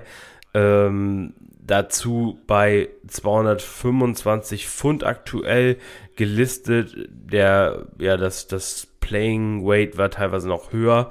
Ähm, und ist halt einfach gebaut wie so ein, wie so ein kleiner, oder was ist kleiner, wie so ein großer Panzer. Dabei ist es so, auch wenn da jetzt viele natürlich nach dem Combine so ein bisschen äh, kritisch drauf schauen, ähm, er hat einen Top-Speed ähm, in der letzten Saison erreicht, in einem Spiel gemessen, muss man sagen, von 21,9 Miles per Hour. Und äh, jetzt, um das mal ins Verhältnis zu setzen, um mal zu sagen, okay, mh, wo wäre dieser Wert in der NFL im letzten Jahr, also nach Next, Next Gen Stats gewesen, da wäre er auf Platz äh, 6, glaube ich, gewesen in einem Play. Also was jemals in der wow. Saison gespielt wurde. Und ähm, das waren dann so Spieler wie Jonathan Taylor beispielsweise, die da Tyreek gelistet Hill, sind. Jalen Waddle. Ja, genau, und über denen sogar noch. Also Tyreek Hill mhm. und Jalen Waddle hatten kein Play, was so schnell war. Krass, ja. Das ist natürlich der Top-Speed ne, in dem Play und ich glaube, das ist, was da so ein bisschen bei, bei Traylon Burks dann eben der ähm, Unterschied ist, er braucht so, hat so ein bisschen Build-up-Speed, muss er, muss er erst generieren. Ist klar, wenn du 225 Pfund ähm, wiegst, dann kommst du in der Regel nicht so schnell aus den, aus den, äh, ja, aus den Startlöchern wie so ein kleiner, wendiger Spieler. Ähm, danach, dazu oder weiter geht es dann eben, er hat praktisch seitdem er einen Fuß aufs Feld gesetzt hat bei Arkansas, mh, ja, dominiert. Und das eben in der SEC gegen Alabama, gegen äh, Texas AM, gegen Auburn etc. Also solche, solche Teams, wo er einfach ähm, ja, dann gegen gespielt hat und dann, wie gesagt, seit Tag 1 dominiert hat. Zu den, zu den äh, ja, Market Share Nummern und so kannst du dann gleich nochmal ein bisschen mehr vielleicht sagen. Mm, ja, bei, bei Burks, ähm, genau, ist es auch so, er hat eine, also sie haben immer für ihn geschemt. Ne? Das heißt also, mhm. er, er wurde praktisch, also es wusste jeder Gegner, er war mit Abstand der beste Spieler bei Arkansas auf dem Feld immer und er ähm, wurde dann eben praktisch auch immer, für ihn wurde geschemt, die haben ihn auch als Läufer eingesetzt, die haben ihn ähm, in Bunch Formations dann eingesetzt, um ihm den Ball in die Hände zu geben und äh, ja, dementsprechend, aber es konnte keiner stoppen. Selbst wenn er mal ja. out, also er wurde in der Regel im Slot eingesetzt, wenn er mal outside eingesetzt wurde, dann ähm, ja, muss man sagen, das war eher seltener der Fall, aber selbst wenn er mal Press Coverage oder sowas gesehen hat, dann hat er die auch äh, häufig geschlagen. Ähm, auch wenn man sagen muss, der Wert war jetzt nicht so riesengroß, wo er das wirklich dann auch gesehen hat. Ja, und äh, einfach Elite, er hat dominiert und ich glaube, das wird auch nahtlos so in die NFL übergehen. Und äh, ja, das ist eben, sind die Vorzüge von Traylon Burks. Ja, richtig geil. Äh, ich liebe diesen Spieler auch. Er ist für mich auch ganz klar äh, die Nummer 1 in dieser, in dieser Draft-Klasse und ist ein Spieler, der auch eben mit diesen super Receivern, die wir in der 23er Klasse erwarten, eben absolut mithalten kann. Ähm, ich möchte da nochmal sagen, die, du hast es ja schon gesagt, seine, seine athletischen Fähigkeiten und sein Speed ähm, matcht nicht mit dem, mit dem Combine-Testing, ist deutlich besser. Äh, der Typ ist direkt neben AJ Brown, äh, was, was eben Yards after Catchability angeht und, und eben da also sein, sein Average Depth of Target ist auch ähnlich wie AJ Browns damals am College. Das heißt, es ist super ähnlich und wir haben bei AJB schon gesehen, was für ein Biest er dann in der NFL äh, wurde. Äh, seine, seine Yards, sage ich mal, ähm, per, also er ist sehr effizient, auch dann, wenn er Man-Coverage sieht. Das ist auch noch was, ich habe ich vorher gar nicht gesagt.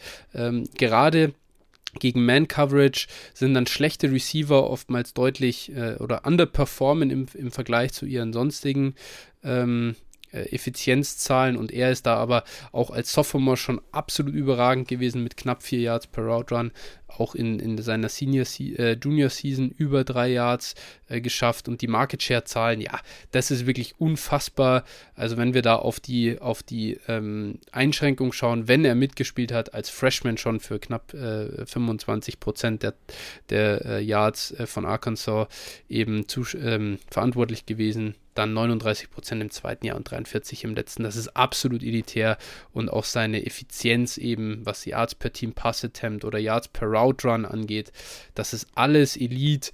Ähm, fängt relativ wenig für seine Größe und sein Gewicht fängt er relativ wenig Contested äh, Targets oder ist da wenig abhängig davon. Das heißt, er schafft es auch eben, Separation irgendwo zu kreieren. Natürlich hingeschemt, das stimmt. Das ist der große irgendwo, das ist der große Punkt. Er hat selbst in seiner, in seiner letzten Saison jetzt hat ähm, noch 68% seiner Snaps aus dem Slot rausgespielt. Das ist natürlich für ähm, so einen Spieler eigentlich eher ungewöhnlich. Und das ist die Red Flag, aber ganz ehrlich, das ist mir jetzt echt egal. Also, was heißt egal? Es ist, es ist nicht ideal. Natürlich würde ich auch lieber 100% Outside sehen, so. äh, und die gleichen Zahlen, aber ich bin sicher, dass ein Team, das ihn in der ersten Runde draftet, wird einen Plan bitte für ihn haben und es wird ihn einsetzen und der ist so ein Biest, der wird auch in der NFL für Probleme sorgen. Ja. Äh, absolut überragendes Prospekt und ich feiere den Mann. Ja, also ich, ich glaube auch tatsächlich, also dass diese Combine-Zahl, diese durchschnittlichen Combine-Zahl, also war nicht mhm. schlecht, ne? Das muss man ja auch ganz klar festhalten. Also ja. er war halt durchschnittlich und äh, ich glaube, dass das da eigentlich dazu führt, dass er zu einem guten Team fällt. Also, dass er nicht, ja. nicht äh, in den Top 15 geht, sondern eher danach und dann eben, wie gesagt, zu einem, zu einem guten Team kommt, wie zum Beispiel Packers, Kansas City Chiefs oder sowas in der Richtung. Ja, also, das wäre. Ja. Das ist für das ihn also vorteilhaft eher. Genau eben. Also und der bei den Packers oder er bei den Chiefs, Junge, Junge. Ich meine, das einzige Problem ist, wir werden ihn dann weniger draften können. Also es ist halt in dem Moment, für, wobei ich auch sagen muss, das habe ich hier immer noch äh, ein bisschen äh, mit drauf. Für mich ist er im Moment ähm, ja 1.03 oder 1.04 eben in Rookie Drafts. Und ich glaube halt, dass man ihn nicht günstiger bekommen kann. Da müsste fast schon ein schlechter Landing-Spot her. Dafür, dass man ihn dann günstiger bekommt, dann wäre ich auch wiederum Hype. Das heißt, eigentlich kann ich nicht verlieren bei Traylon Burks, äh, je nachdem, wo er geht. Äh, solange der nicht aus Runde 3 rausfällt und dann Tag 3 geht, äh, bin ich beim NFL-Draft für Traylon Burks so entspannt wie ja. bei keinem anderen Spieler. Denn ist der Landing-Spot scheiße und das Drama geht los, dann pick ich ihn halt später.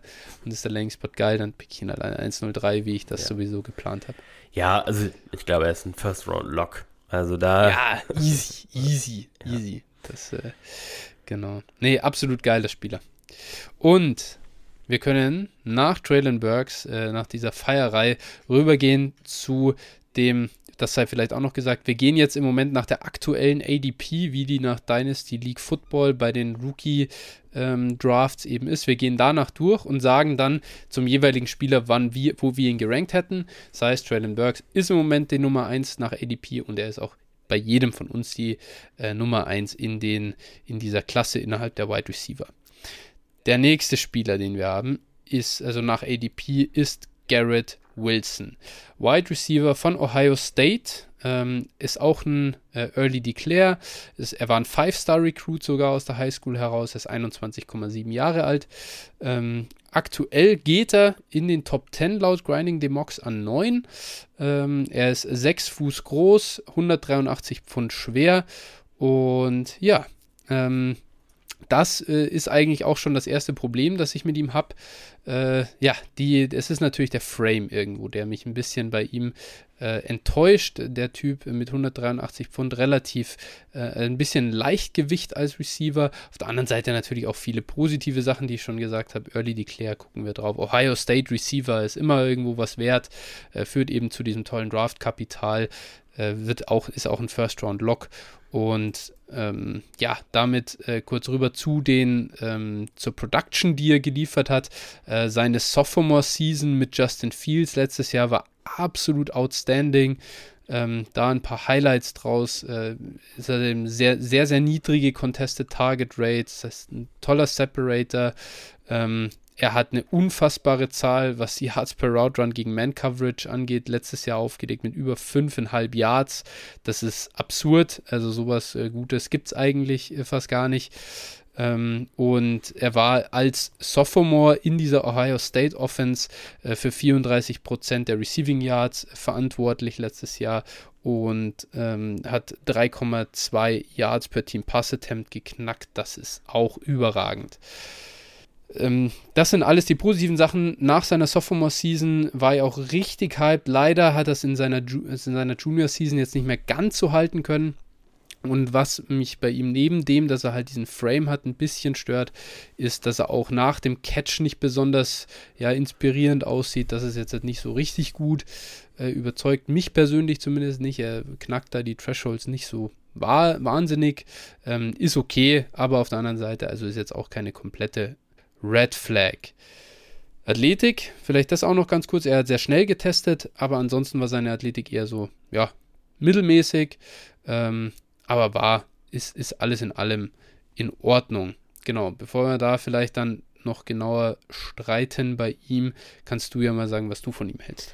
Ja, also ähm, was mir da wirklich positiv aufgefallen ist, sind so wirklich die Sachen wie zum Beispiel so diese Body Control, ne, das heißt, und auch da der Catch Radius, wenn er mal äh, Contested Catches machen musste, wenn es jetzt auch, wenn wir gerade gehört haben, nicht so häufig ist, aber ich sag mal, wenn er es musste, dann für seinen relativ kleinen Frame, äh, ja, was ist kleinen Frame, aber durchschnittlichen Frame, würde ich mal sagen, ähm, ja, das ist schon durchaus die Möglichkeit oder sieht man schon, dass er das auch gewinnen kann auf die Art und Weise.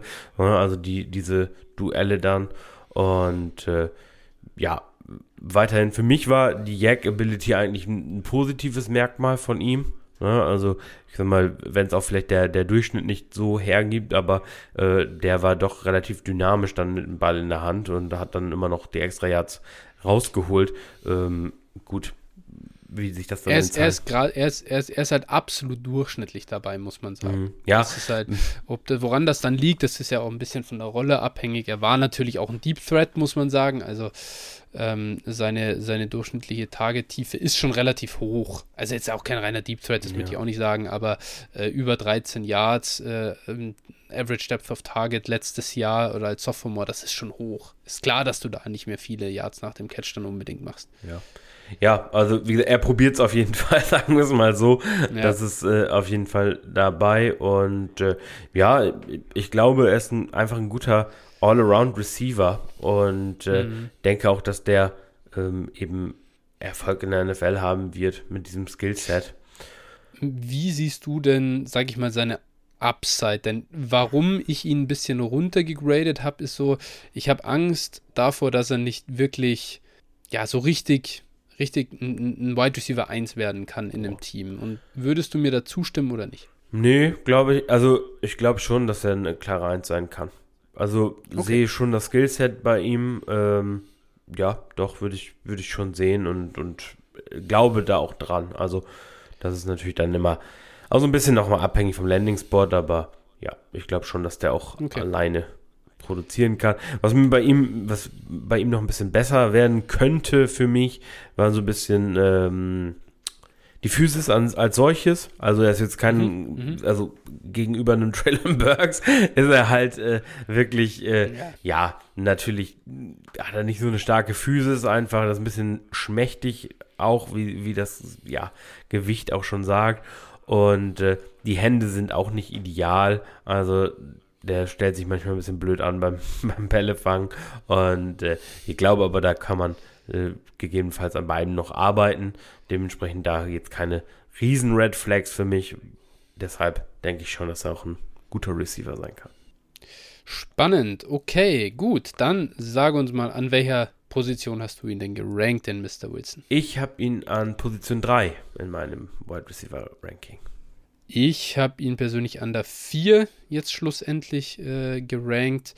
Und ja, bin gespannt, wo er dann am Ende in den ADPs geht. Das heißt, wir sind erstmal beide einen Ticken niedriger als Consensus. Mhm. auch wenn es nur minimal ist. Aber das liegt auch ein bisschen daran, dass die Nummer 3 im ADP sehr nah dran ist an Garrett Wilson und das ist Drake London. Drake London ist ein Wide Receiver von USC, ähm, die spielen in der Pack 12. Auch er ist ein Early Declare. Er war ein Four-Star-Recruit. Er ist sogar noch ein, er ist deutlich jünger als die ersten beiden äh, Prospectors. Er ist noch 20 Jahre alt, 20,7 um genau zu sein. Ähm, äh, auch er eigentlich ein Lock für die erste Runde, wird aktuell, äh, geht aktuell an Nummer 14 über alle Mocks hinweg und ist ein, ja, sehr, ist eine durchaus äh, große Erscheinung. 6'4 groß, 219 Pfund schwer. Ähm, ja, was hältst du denn von Drake London? So, äh, ja, also Drake London ist ein absolut cooler Spieler erstmal. Also man, man mag dem echt gern zusehen. Und ähm, ja, ist ein, ist ein, wie du ja schon gerade gesagt hast, großer äh, Spielertyp. Zunächst dachte man eigentlich im College, ich habe den jetzt schon ein bisschen länger, weil ich USC auch so ein bisschen verfolge, schon ein bisschen länger auf dem Zettel. Und äh, ja, der war immer sehr dünn und schlaksig und äh, hat mhm. auch zu, zunächst eigentlich relativ viel im Slot äh, gespielt. Und ähm, das hat sich aber jetzt im letzten Jahr gewandelt. Der hat nochmal deutlich ein bisschen, oder hat erstmal ein bisschen draufpacken können, was so Gewicht äh, angeht. und äh, hat dann auch viel Outside gespielt und da auch absolut dominiert, hat in, also in nur acht Spielen ähm, 88, 88 Receptions und über 1000 mhm. Yards und sieben Touchdowns aufgelegt. Also, das sind wirklich absurde Zahlen in diesem ja. kurzen Zeitraum, selbst fürs College. Und ähm, ja, ja, das war einfach ähm, Wahnsinn.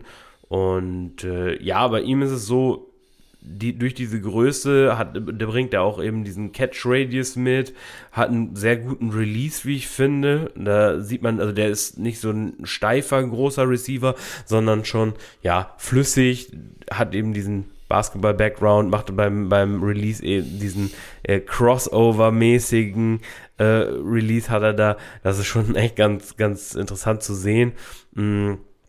Weiterhin, ähm, Sekunde, ja, auch da, wenn er in diese Contested Catches muss, dann kann er es auch. Also das ist einfach, äh, ja, durch diese Größe, du, du bekommst einfach diese, ja, wir kennen in der NFL eben viele große Receiver in der Vergangenheit und da wurde jetzt schon häufiger mal so dieser, dieser Vergleich gezogen zu äh, zum Beispiel Brandon Marshall oder auch äh, Mike mhm. Evans. Gut, Mike Evans sehe ich jetzt nicht so wirklich, weil er da halt schon noch ein bisschen schmaler ist.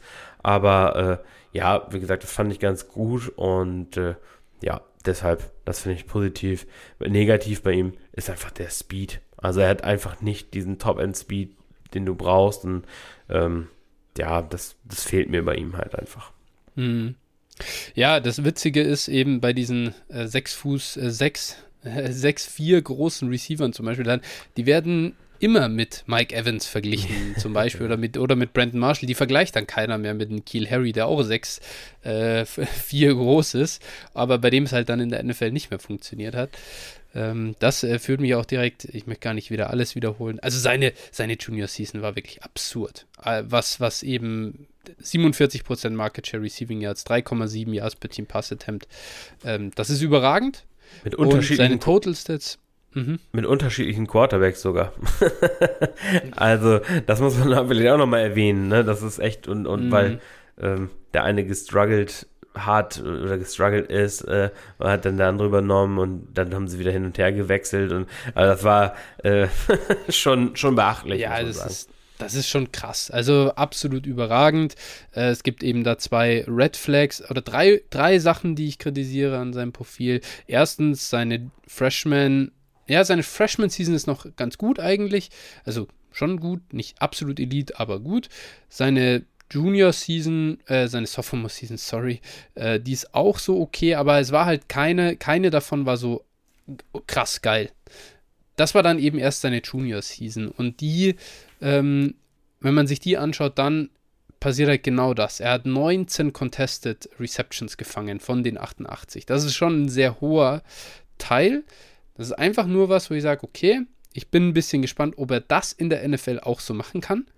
Ähm, Im Zweifel bin ich nicht besonders ein großer Freund davon zu sagen, das ist der nächste. Ich setze drauf, dass es der nächste Mike Evans ist, weil das ein Skill ist, der wahnsinnig wenigen Menschen auf der Welt nur gegeben ist, das dann gegen NFL Cornerbacks auch so durchzuziehen. Und seine Yards after Catchability ist halt echt schlecht.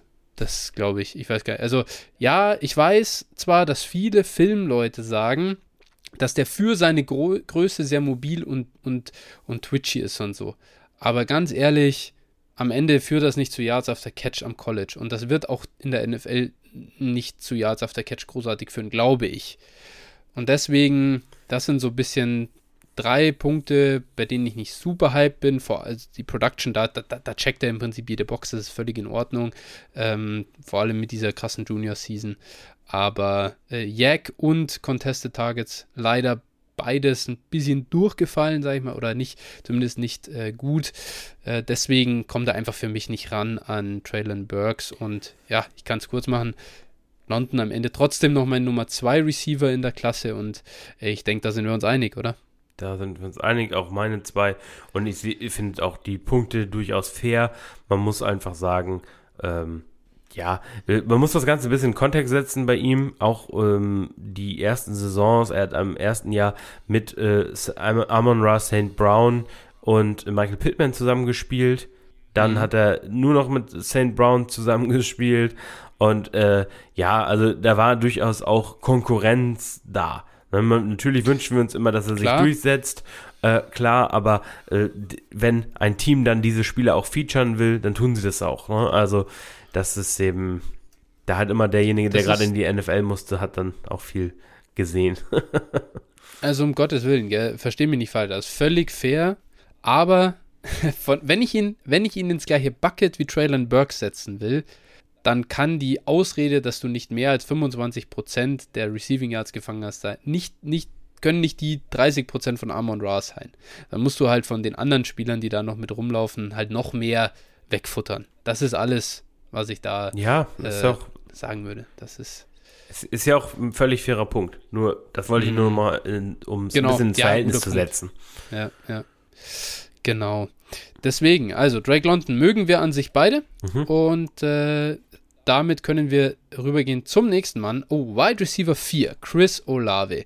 Wir hatten schon Garrett Wilson, äh, der war äh, eben ein Wide Receiver von Ohio State, aber es gibt hier noch einen zweiten bei den äh, Top Receivern und ähm, Chris Olave ist eben kein Early Declare, er ist ein Senior war ein Three-Star-Recruit sogar von der Highschool. Das wusste ich persönlich, äh, bevor ich mir den genauer angeschaut habe, gar nicht. Ich dachte, dass der da höher war. Ähm, 21,7 Jahre alt, also witzigerweise, obwohl er, äh, sage ich mal, spät in Anführungsstrichen aus, der, aus dem College kommt, ist er jünger als Traylon Burks. Ähm, seine Expected Draft Position im Moment ist die 18. Auch er ist äh, 6 Fuß groß und 187 Pfund schwer. Ähm, jetzt muss ich nochmal sagen, wie, wie, wie, schwer war Garrett Wilson? 183 ja. Pfund. Also sie sind körperlich ähnlich.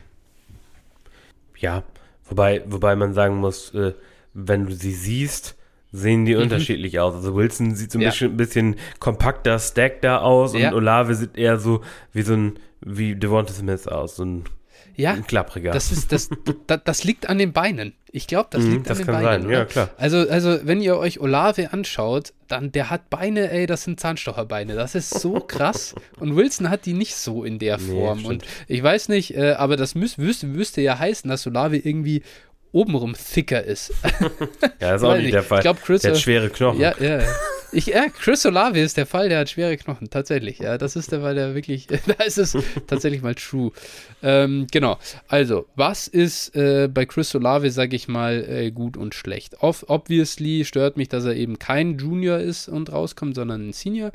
Äh, seine Sophomore und Junior Seasons, die waren richtig stark, äh, was jetzt also Market Share und ähm, Receiving Yards per Team Pass Attempt angeht. Das war echt gut.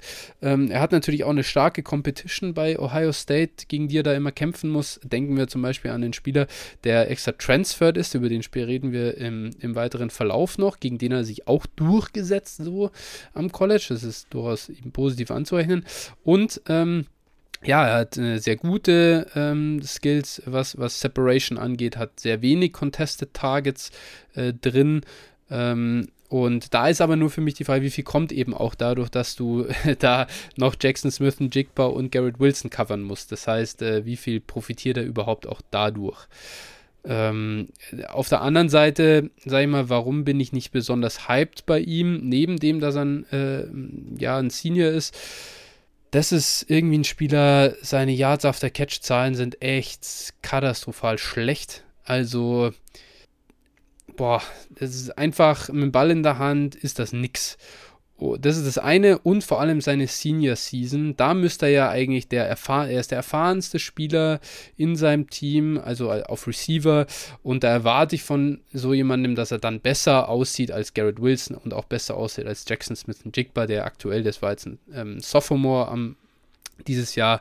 Und für mich war er da eigentlich klar die Nummer drei, also eigentlich, ja, die waren die alle auf einem relativ ähnlichen Niveau. Aber dann muss ich halt sagen, du bist ein Senior und schaffst es nicht besser auszusehen als die anderen. Das ist ein Problem.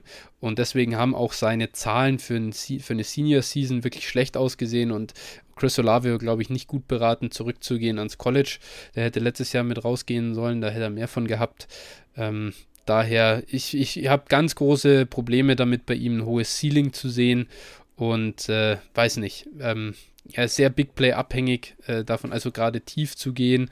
Und ich weiß nicht, ob er das in der Form dann auch ähm, in der NFL machen kann. Denn wenn man wenn ich mir auch angucke, wie er gegen Man-Coverage äh, da produziert hat in seinem letzten Jahr, uff, äh, das ist wirklich nicht gut.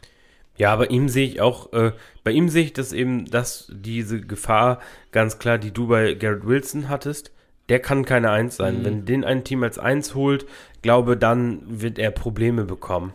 Also, der hat schon, der hat halt eben schon davon profitiert, dass er dann oftmals nur Single Coverage gehabt hat, weil äh, mhm. alle anderen auch gedeckt werden mussten. Und äh, ja. das glaube ich eben auch. Und äh, ja, du hast es schon gesagt, Separation kann er kreieren, das ist auch gut. Er hat den nötigen Speed, er hat das nötige Route Running, ist ganz klar, das ist auch gut und da, da bin ich auch, äh, also das ist auch gut zu bewerten, aber es ist eben einfach, alles andere ist halt äh, nichts, womit er in der NFL gewinnen wird. Und ich glaube, dass, dass das schon so diese reine Deep Threat-Rolle sein kann, dann letztlich, die, die er ausfüllen muss. Und äh, ja, wahrscheinlich eher als, als zwei eines Teams. Und dann kann er ein solider Receiver sein, aber ich sehe eben nicht äh, das Ceiling, ich sag mal, was ich zum Beispiel bei den äh, dreien, die wir jetzt vorher besprochen haben, schon sehe, dass sie auch Top-Fantasy-Receiver werden. Und da habe ich bei ihm echt auch Probleme, das zu sehen. Und äh, ja, das, diese Gefahr sehe ich halt eben auch. Ja. Wo hast du ihn denn dann gerankt? Ich habe ihn dann, ich habe ihn dann auf die 6 gepackt. Und äh, einfach auch aus dem Grunde, der wird früh gedraftet werden. Das ist einfach so und ähm, das ist schon, schon, und wie gesagt, er hat einen, wird einen gewissen Wert haben. Das sehe ich schon bei ihm. Aber äh, ja, wie gesagt, dementsprechend nur die 6. Ja, Chris Olave ist bei mir auf der 11 gelandet. Uiuiui. Das ist halt, äh, ja. ja. Wahnsinn. Ja, es ist, ist, ist vielleicht, ich muss da auch nochmal dazu sagen, ähm, gibt halt andere Profile, die mir, was Upside angeht, angeht deutlich besser gefallen. Ja. Ähm, und ich habe kein Interesse daran, irgendwie einen Wide Receiver 3, 4 in Fantasy zu haben. Und ich sehe einfach, ich sehe bei Chris Olave keine Wide Receiver 1 Saison. Das, Aber das ist unmöglich. Und ja. Glaubst du, man kann ihn, wenn er, ein gute, wenn er ein paar gute Spiele hatte, dann für viel wegtraden? Das wäre ja auch ein Grund, ihn vielleicht dann früh nicht. zu nehmen. Ja, das glaube ich aufgrund also, des Name Values halt mhm. einfach. Ja, also sag, sagen wir mal so, der, der Mann geht dann an Pick 18, keine Ahnung, oder geht irgendwie zu einem guten Team. Ähm, dann ist mir das sowieso egal, weil dann geht er einfach an 106, 107 irgendwie in Fantasy ja, in Rookie Drafts weg und ich, ich sag, okay, kein Problem. Äh, wenn ich ihn da, da, dann fade, wenn ich da einen anderen Spieler nehme, dann ja. habe ich nicht viel verloren. Aber wenn der jetzt halt theoretisch, ich bin an 201 dran und Chris Olave ist noch an Bord und jetzt vielleicht ein Spieler ist auch an Bord, den ich sehr gern mag, der aber eigentlich in Rookie Drafts in 206 geht dann würde ich nicht versuchen, äh, dann nehme ich nicht einfach mit dem Kopf durch die Wand meinen Spieler an 201, sondern versuche ich den 201 wegzutraden natürlich an jemanden, der Chris Olave mag. Mhm. Und wenn das gar nicht geht, dann liege ich echt da und muss sagen, boah, scheiße, ey, eigentlich muss ich wertmäßig jetzt Chris Olave nehmen und mhm. hoffen, dass er ein paar gute Spiele macht und dann gebe ich ihn ab. Aber ist natürlich auch immer so eine schwierig, also es ist ein Drahtseilakt, finde ich. Ja, natürlich. Auf der einen Seite nimmst du dann einen Spieler, von dem du nicht überzeugt bist und willst nur traden. Ja. Ähm, schwierig, ja. Ja, okay. Dann. Gut, genau. Und der nächste Mann, den wir äh, besprechen sollten, das ist jetzt der Mann, den ich schon angesprochen habe.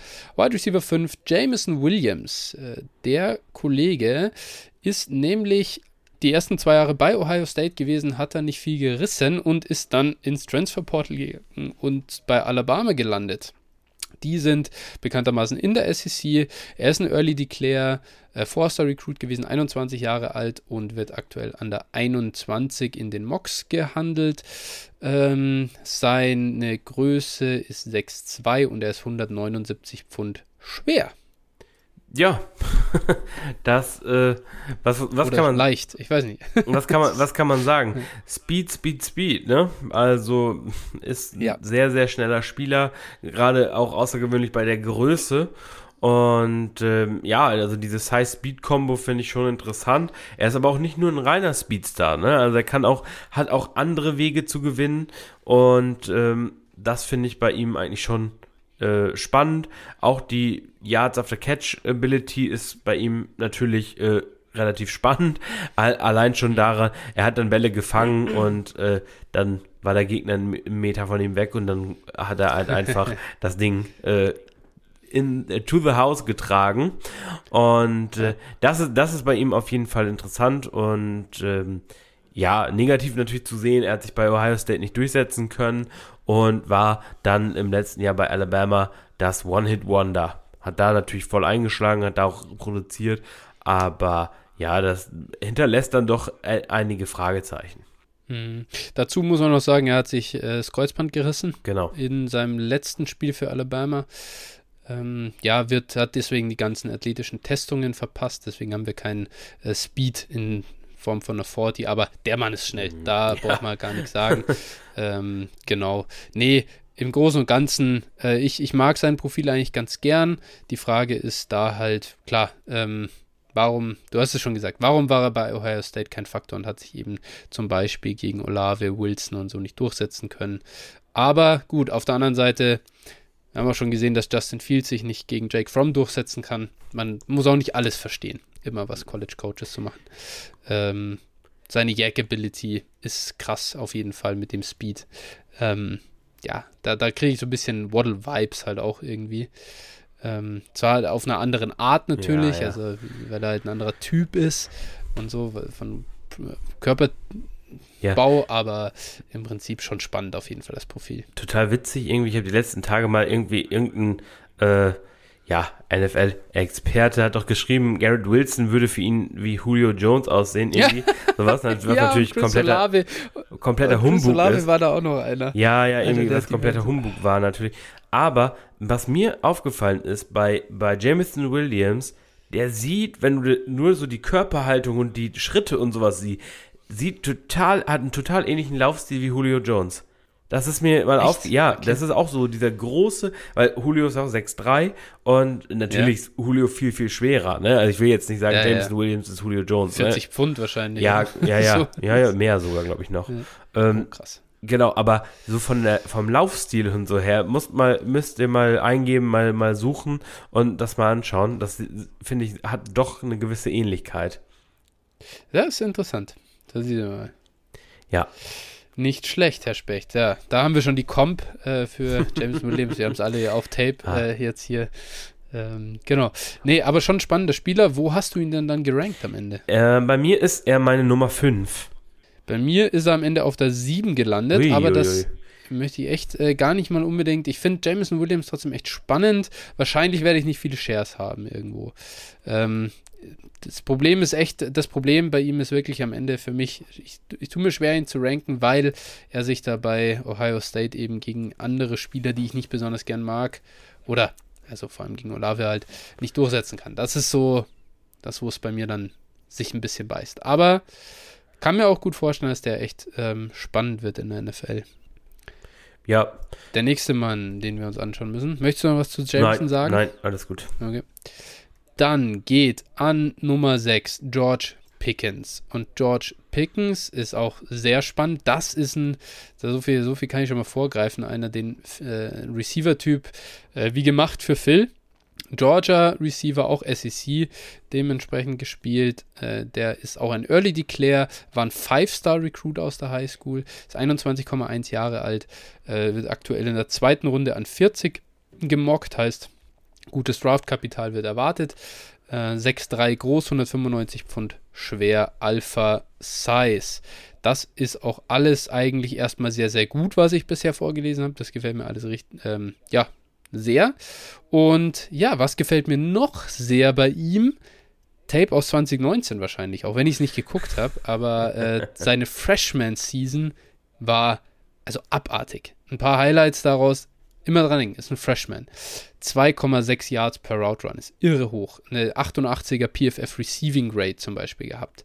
Ähm, immerhin, immerhin 1,7 Yards per Route Run versus Man Coverage, auch ganz gut. Und das, äh, ich meine, bekommst halt als Freshman nicht unbedingt da dauernd den Ball gegen Man Coverage, aber er war als Freshman für 26 Prozent äh, der Receiving Yards von Clemson, äh, von Clemson sage ich schon, von äh, Georgia zuständig und äh, hat knapp zwei ähm, Receiving Yards per Team Pass Attempt gehabt. Das heißt, seine Freshman Season war wirklich der Hammer und alle waren schon, äh, sage ich mal, komplett auf dem Hype-Train für George Pickens. Ähm, und dann, ja, ging es los. Oder seine Sophomore-Season war dann schon so, äh, äh, irgendwie ist das, flutscht das nicht mehr so weiter. Die Weiterentwicklung sieht nicht so gut aus. Und ähm, seine Junior-Season hat er nur noch vier Spiele gemacht und ähm, sah jetzt auch nicht wie ein Brüller aus. Ja, weil sich das Kreuzband gerissen hat, ne? muss man ja, sagen. Vielleicht. Genau, aber auch, auch, ja, du kannst ja auch in diesen, äh, äh hätte er auch in den Spielen nochmal abreißen können, wenigstens, wo er gespielt hat. Ja, gut, aber da, ja. Also die, die Quarterback-Situation äh, die Quarterback, äh, bei, bei Georgia war äh, dann auch desaströs, muss man vielleicht dazu sagen. Das so ein bisschen als Entschuldigung fair, hier vielleicht nennen, auch klar. Fair enough. Ne, sicherlich. Aber in den, wenn du in den vier Spielen nur 9% der Receiving Yards fängst, ist das auch nicht gut.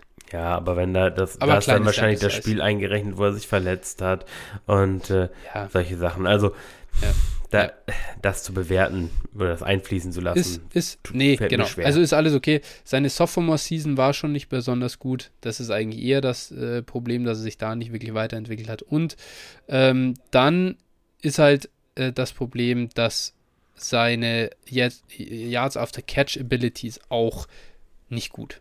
Ja. Da sah nicht gut aus und ähm, athletisch getestet hat er sehr, sehr gut. Ähm, für mich ist da sehr viel Upside und ja, ähm, ich weiß nicht genau. Auf der anderen Seite ist da sehr wenig Floor da. Sehr viel, sehr hohe, relativ hohe Zahl an Contest, Contested Catches auch oder Contested Targets. Ähm, es gibt ein paar Red Flags sozusagen in seinem Profil und ich weiß nicht recht, was ich mit ihm da am Schluss endlich machen soll. Von dem her, wie siehst du ihn denn? Ja, ich sehe ihn, ich sehe ihn, glaube ich, äh, deutlich positiver. Ähm, mhm. Wie gesagt, für, für mich, ähm, du hast schon vieles genannt auch. Wie gesagt, einfach dieser Alpha Size. Er kommt jetzt zum Combine, testet da wirklich outstanding. Äh, dafür, dass er quasi ein paar Monate gerade erst von seiner, von seinem Kreuzbandriss äh, wieder da ist. Mhm. Und äh, hatte ja auch, im, ich glaube, im Championship Game wirklich dieses eine Play, was echt überragend war, auch wenn es nur ein Play war, weil er eben nur, ich sag mal, in Nuancen eingesetzt wurde. Ähm, ja, für ihn, was, was man bei ihm auf jeden Fall noch sagen kann, der weiß immer, wo der Ball ist. Ne? So diese Ball-Tracking-Ability hat für mich schon ein bisschen Jammer Chase-Vibes hm, gehabt, Ui. so. Also so dieses, äh, ne, so, du siehst wirklich, der Corner weiß nicht, wo der Ball ist, aber er weiß es immer.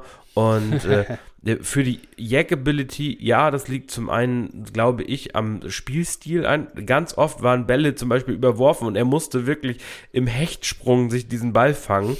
Und äh, ja. ja, in der NFL hätte er, und mit NFL-Rules hätte er wahrscheinlich wesentlich mehr Jack gehabt, weil er dann immer schon wieder auf den Beinen war, aber dann darfst du der, im College ja nicht weiterlaufen. Und ich glaube, da, okay. das war, ich glaube schon, dass, dass das mit NFL-Rules dann auch mehr gewesen wäre. Mhm. Natürlich stehen die Fragezeichen ähm, ganz klar auch hier, ne, also die Injury Concerns und auch klar, man kann immer Quarterback und ein Spiel, Spiel, ähm, das Scheme dann als Entschuldigung nehmen. Klar, auf der einen Seite, natürlich sind das auch Fragezeichen, die ich auch habe. Wenn er die nicht hätte, dann wäre mhm. auch aber auch Wide Receiver 1 wahrscheinlich in der Klasse, beziehungsweise die, also mindestens die zwei.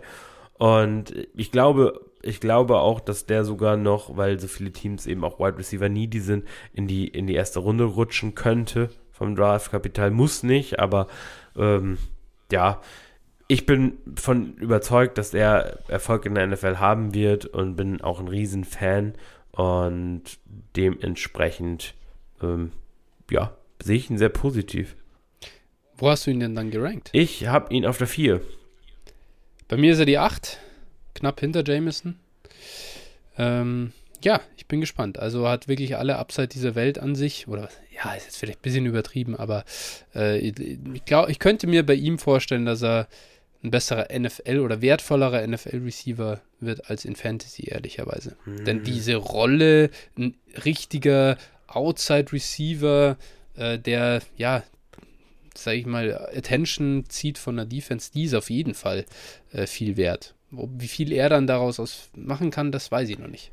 Tue ich mir ein bisschen schwer. Ja, also ich glaube, wir müssen uns nicht darüber unterhalten, dass er sehr talentiert ist Für, für mich ja. war einfach die, oder die Fragezeichen sind einfach, kann er jetzt gesund bleiben? Ist er wieder 100%? Mhm. Wird er wieder der Alte? Wenn das, wenn da ein Ja steht, dann ja. glaube ich, dass er, wie gesagt, das Upside hat, hier auch ähm, der beste Receiver der Klasse zu sein.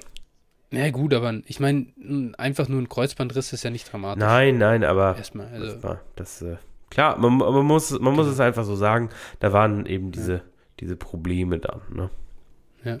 Gut, okay. Nächster Mann, den wir uns anschauen wollen, das ist George, äh, ja, George Pickens, schon. Das ist der Wide Receiver 7, Jahan Dodson. Da muss ich springen in meiner Liste. Hier Jahan Dodson.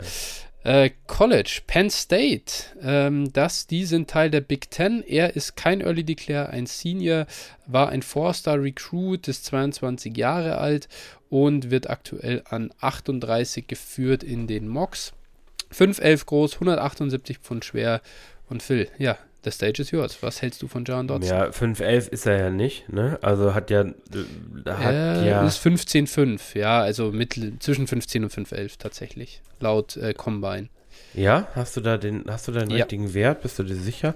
Ich glaube sogar, dass er, 15, dass er kleiner war. Und, und es war auch, äh, Traylon Burks, hast du gesagt, er ist zwischen 6'2 und 6'3, er ist genau 6'2, 6'2'0. Ach so, okay. Ähm, also oh, ja, okay, nee, okay, die, ja, die Screenshots okay, von, der, ja. Habe ich auch gerade nochmal. Mhm. Also bei Jahan Dodson ist einfach das Problem, ähm, oder beziehungsweise ich bin, ich sag's gleich mal vorab, ich bin kein großer Jahan Dodson-Fan einfach. Das ist ein undersized Ex-Receiver im College gewesen. Also der hat halt mit 15 hat er halt Ex-Receiver gespielt. Ich sag mal, mal abgesehen, wenn er jetzt nicht gerade Steve Smith ist, äh, dann ist das für mich schon ein Problem. Und er wird. Kurze Frage: War Steve Smith 178 Pfund leicht? Ja, äh, nein. 178 Pfund hat er zum Frühstück gegessen, glaube ich. ja, ähm, genau. äh, ja. Ich weiß nicht, wo, wie schwer Steve Smith war, aber der wird wohl über 200 äh, Pfund gehabt haben, würde ich mutmaßen. 195. 195. Aber okay. sogar nur 5,9. Also ja, das ja. war also das war ein anderer BMI als 24,8, genau. Den Jaron Dotson aufweist. Und ich, ich glaube, also die Ex-Receiver-Rolle können wir bei ihm vergessen, weil er das gegen NFL-Corner nicht spielen kann. Und dann wird er in den Slot rücken ja. müssen. Und äh, ja, Slot-Receiver traue ich ihm schon zu, da auch eine solide Rolle zu spielen. Aber dann ist halt eben die Frage, was ist wirklich so ein reiner Slot-Receiver dann auch wert? Und äh, ich glaube schon, schon, dass er, eine, wie gesagt, eine solide Athletik mitbringt, aber auch nicht herausragend. Alle haben zunächst davon gesprochen, dass der eine sehr, sehr schnelle Forti auch laufen wird, was dann auch nicht der Fall war. Also ich glaube, der, das ist so ein wirklich so ein, so ein durchschnittlicher Receiver, kann es werden, aber mehr, zu mehr wird es meiner Meinung nach nicht reichen. Ähm, genau, und, und was ich auch, äh, was mich sehr gewundert hat, und das ist halt das Problem für einen Slot-Receiver, finde ich. Er hat zwar einen ganz guten Speed, also die 40-Time mhm. war okay mit 4,43, aber es waren ja dieses Jahr bei der Combine alle deutlich schneller eigentlich unterwegs. Ja. Ähm, das heißt, seit sieht es auch nicht überragend aus. Und wenn man sich dann seine Explosivitätsdrills und vor allem die Agility-Drills, der Three-Cone war auch noch schlecht, den Shuttle hat er dann gar nicht mehr gemacht ähm, anschaut, dann bin ich halt da, auch was die Slot-Rolle angeht, echt, äh, ja, ein bisschen besorgt. Er, auch seine Jäg-Ability am College war jetzt nicht besonders ausgeprägt. Das heißt, so mit Ball in der Hand und dann noch Yards auf der Catchman war jetzt auch nicht unbedingt.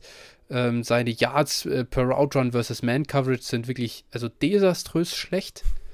Äh, und, und dann kommt, ich weiß nicht, also für mich, ich habe mir aufgeschrieben, es ist halt sehr, sehr wenig Upside. Und, und ich stimme dir da komplett zu. Es kann ein solider Slot werden, vielleicht. Das möchte ich mir auch nicht gar nicht komplett abreden. und äh, für mich ist das irgendwie Elijah. Ich habe mir aufgeschrieben, Elijah Moore äh, ohne, also mit schlechterem Profil und auch noch als Late Declare quasi. so, so ein bisschen die Vibes kriege ich da. Okay. Und ähm, das ist halt irgendwie alles in allem überzeugt mich gar nicht und deswegen sehe ich halt die Upside nicht dafür, dass er da als Outside Receiver auch ähm, ja, glänzen kann. Und deswegen, ich bin bei Jahan Dodson komplett raus. Ich muss hier fast mal. Der, der hat es tatsächlich noch äh, hinter Chris Olave geschafft und der ist bei mir auf der 12. Ja, äh, gut, bei mir, bei mir ist er die 10. Hm, Ja, allein nur aufgrund des Draftkapitals auch wieder, ne, was er projected bekommt. Das sehe ich ja. halt, das muss man halt irgendwo schon berücksichtigen, finde ich. Ähm, ich kann irgendwie, oder das, das äh, halte ich mal positiv, äh, sehe ich das für ihn. So halte ich ihm zugute. Aber, aber mal, mal, eine, mal eine Frage, jetzt sagen wir mal, wie groß, wie viel, äh, also gewichtest du das anders, ob jemand frühe zweite oder frühe dritte Runde geht für einen Receiver? Ja, finde ich schon, finde ich schon, also frühe zweite Runde finde ich schon mhm. äh, wesentlich besser. Okay, ja gut, weil, also ich muss sagen, bei mir ist so, wenn du früh an, also früh Top 10, wenn du gehst, dann ist das für mich nochmal ein Bonus. Mhm. Und ansonsten bin ich so, eigentlich weiß ich nicht wirklich, ob, warum ich jetzt einen, jemanden, der an 28 geht, wirklich signifikant höher gewichten soll als jemanden, der an 80 geht. Weil dafür ähm, ja, war der NFL-Erfolg bei dem Auswählen von Receivern in den letzten Jahren auch irgendwie einfach zu schlecht. Ja. Diese Tonys und diese Ragers und bla bla bla, kann man jetzt so weitermachen, wie man will, ähm, sind mir dazu negativ ja, gefallen. Deswegen gewichte ich es nicht so. Ich beziehe in dieser Range, also ich sag mal, bei den Top Prospects ist es mir eigentlich egal, also über die wir jetzt hm. zunächst gesprochen haben, aber in dieser Range einfach gewichte ich schon auch mit, mh, wie beliebt ist so ein Spieler. Ne? Also das muss ich auch ehrlich sagen, einfach um einen Wert mhm. zu, also ich sag mal, es geht hier ja zum einen na, natürlich da schon um Fantasy-Erfolg, aber für mich geht es auch immer um Wert so ein bisschen, ne? was ein Spieler mhm. für einen mhm. Wert haben ja, wird in Fantasy, klar. in Dynasty eben und ähm, dann, wie ich ihn verkaufen kann. Und dann nehme ich lieber, ja. lieber einen Dotson an 10 als einen irgendeinen äh, Hyopai, den keiner kennt vielleicht, na, das ist jetzt übertrieben gesagt, mhm. den ich nicht verkaufen kann. Ja, ähm, ich versuche dann, dann, dann trade ich den Pick. Ehrlicherweise. Ja, natürlich, das ist dann Irgendwie. immer das, also. das, der Be das Best-Case-Szenario. Ich sag jetzt mal, wenn man jetzt mit einem Pick äh, irgendwie äh, gefangen ist und den ich traden kann. Genau. Ja, ja. Gut. Okay, gut, genau. Das zu Jahan Dotson. Dann kommen wir zur Nummer 8, David Bell. David Bell, Wide Receiver von Purdue, ähm, die sind Teil der Big Ten, auch eine Power 5 Conference. Er ist auch ein Early Declare, 21,3 Jahre alt, war ein Four-Star-Recruit aus der High School. Ähm, seine Expected Draft Position ist die 68, das heißt ganz am Anfang von Runde 3. 6'1 groß, 212 schwer und hat schlecht getestet bei der Combine, hat einen Relative Athletic Score von unter 4, 3,98 äh, gescored. Heißt äh, eher im unteren Bereich für ähm, ja, also im Verglichen mit äh, früheren Wide Receivers, die getestet haben. Dazu vielleicht einmal ganz kurz. Äh, ich lege bei den Wide Receivers nicht viel Wert äh, auf den äh, auf, auf die Athletik. Das Einzige, was davon eben stark beeinflusst wird, ist das Draftkapital. Deswegen habe ich hier ja diese Expected Draft Position mit reingebaut, um da dann einen Wert zu haben, dem, an dem ich mich orientieren kann. Und hier geht David Bell noch Anfang von Runde 3. Anfang Runde 3 ist für mich völlig in Ordnung habe ich vorher vielleicht nicht dazu gesagt, sobald ein Spieler an Tag 3 geht, stufe ich ihn krass nach unten. Ja. Also es macht einen riesen Unterschied, ob du ein Drittrunden- oder ein Viertrunden-Pick äh, bist. Äh, Viertrunden-Pick. Wenn David Bell ein Viertrunden-Pick wird, dann stufe ich ihn wahrscheinlich 10 Spots runter in meinen Rookie-Rankings. So viel kann ich jetzt schon mal sagen. Genau. Was gefällt mir an David Bell? Erstens hat ihn Alpha Size, ist eben Early Declare ähm, und äh, seine Production. Also die war wirklich von seiner Freshman Season an richtig gut. Natürlich äh, nur in Anführungsstrichen bei Purdue. Da kam ja letztes Jahr auch Rondell Moore her, aber sobald Rondell Moore in seiner in dessen, das war seine Sophomore-Season, ähm, äh, verletzt war, hat David Bell auch da am College äh, dominiert und das eben schon als Freshman. Er checkt jedes Jahr komplett äh, die Hürden, was eben Market Share und Receiving Yards per Team Pass Attempt angeht und zwar deutlich. Ähm, er ist jemand, der auch nicht besonders stark von äh, Contested Catches abhängt äh, für seine Größe. Das heißt, auch die Box checkt er und äh, was auch, seine Yards per Route Run versus Man Coverage sind sehr gut. Das passt auch. Ähm, das Einzige, was bei ihm echt ein Problem ist, und das ähm, passt auch mit der athletischen Testung zusammen, das heißt, da war ich nicht besonders überrascht, dass er da schlecht getestet hat. Seine Yag-Ability ist nicht besonders ausgeprägt. Das war in seiner äh, Junior Season jetzt halbwegs okay äh, mit knapp 6 Yards after Catch per Reception, aber es war auch einfach nicht gut. Und äh, das heißt, das ist so ein bisschen die Red Flag in seinem Profil für mich. Der Rest passt eigentlich komplett und deswegen ähm, bin ich ein großer David Bell Fan nach wie vor. Ja, du hast alles zu ihm gesagt. Ähm, kann ich gar nicht mehr so viel hinzufügen. Also, ich mag ihn an sich auch. Athletik war leider katastrophal und äh, auch das ist eben genau das. Für mich nicht entscheidend, aber das wirkt sich entscheidend aufs Draftkapital aus. Ne? Und wenn er jetzt, wie gesagt, da muss ich auch voll beipflichten, wenn er dann an Tag 3 geht, dann äh, habe ich halt ein Problem damit und ich sehe, die, ich, diese Gefahr ist für mich halt einfach real und deshalb äh, habe ich ihn auch schon so ein bisschen runtergestuft. Ähm, mhm. Ja, ich habe ihn, ja? Ich habe jetzt halt einfach, ich habe dann einfach gesagt, okay, jetzt geht er im Moment an ich gehe jetzt davon aus, er geht an 68. Das heißt, vierter, vierter Pick, äh, dritte Runde. Ja. Und dann ja, das, war für mich einfach okay. die Box gecheckt. Und Völlig okay. Ja. Dann, dann, dann, ich, dann würde ich ihn auch wieder ein bisschen höher setzen. Ähm, mhm. Würde ich ihn zum Beispiel, also er ist jetzt meine 7, und dann würde ich ihn, wenn mhm. das so sein würde, ähm, dann würde ich ihn auf 6 vor Olave schieben, sollte er okay. das mhm. so bekommen. Ja, David Bell ist bei mir die Nummer 3 das äh, kann ich nur sagen. Ich bin nach wie vor großer David Bell-Fan. Äh, war, ich war zu hype bei David Bell vor dieser Saison, muss ich sagen, im Nachhinein, äh, mit, mit den neuen Informationen, die ich auch irgendwo äh, gesammelt habe übers Jahr hinweg. Ich hatte den damals, ich weiß, ich kann mich erinnern, 1.09 im Devi Draft letztes Jahr und äh, wollte so nach dem, nach diesem, da war ein Teardrop und dann gab es ganz viele Receiver, die man nehmen konnte. Auch Traylon Burks war an Bord. Im Nachhinein hätte ich den genommen.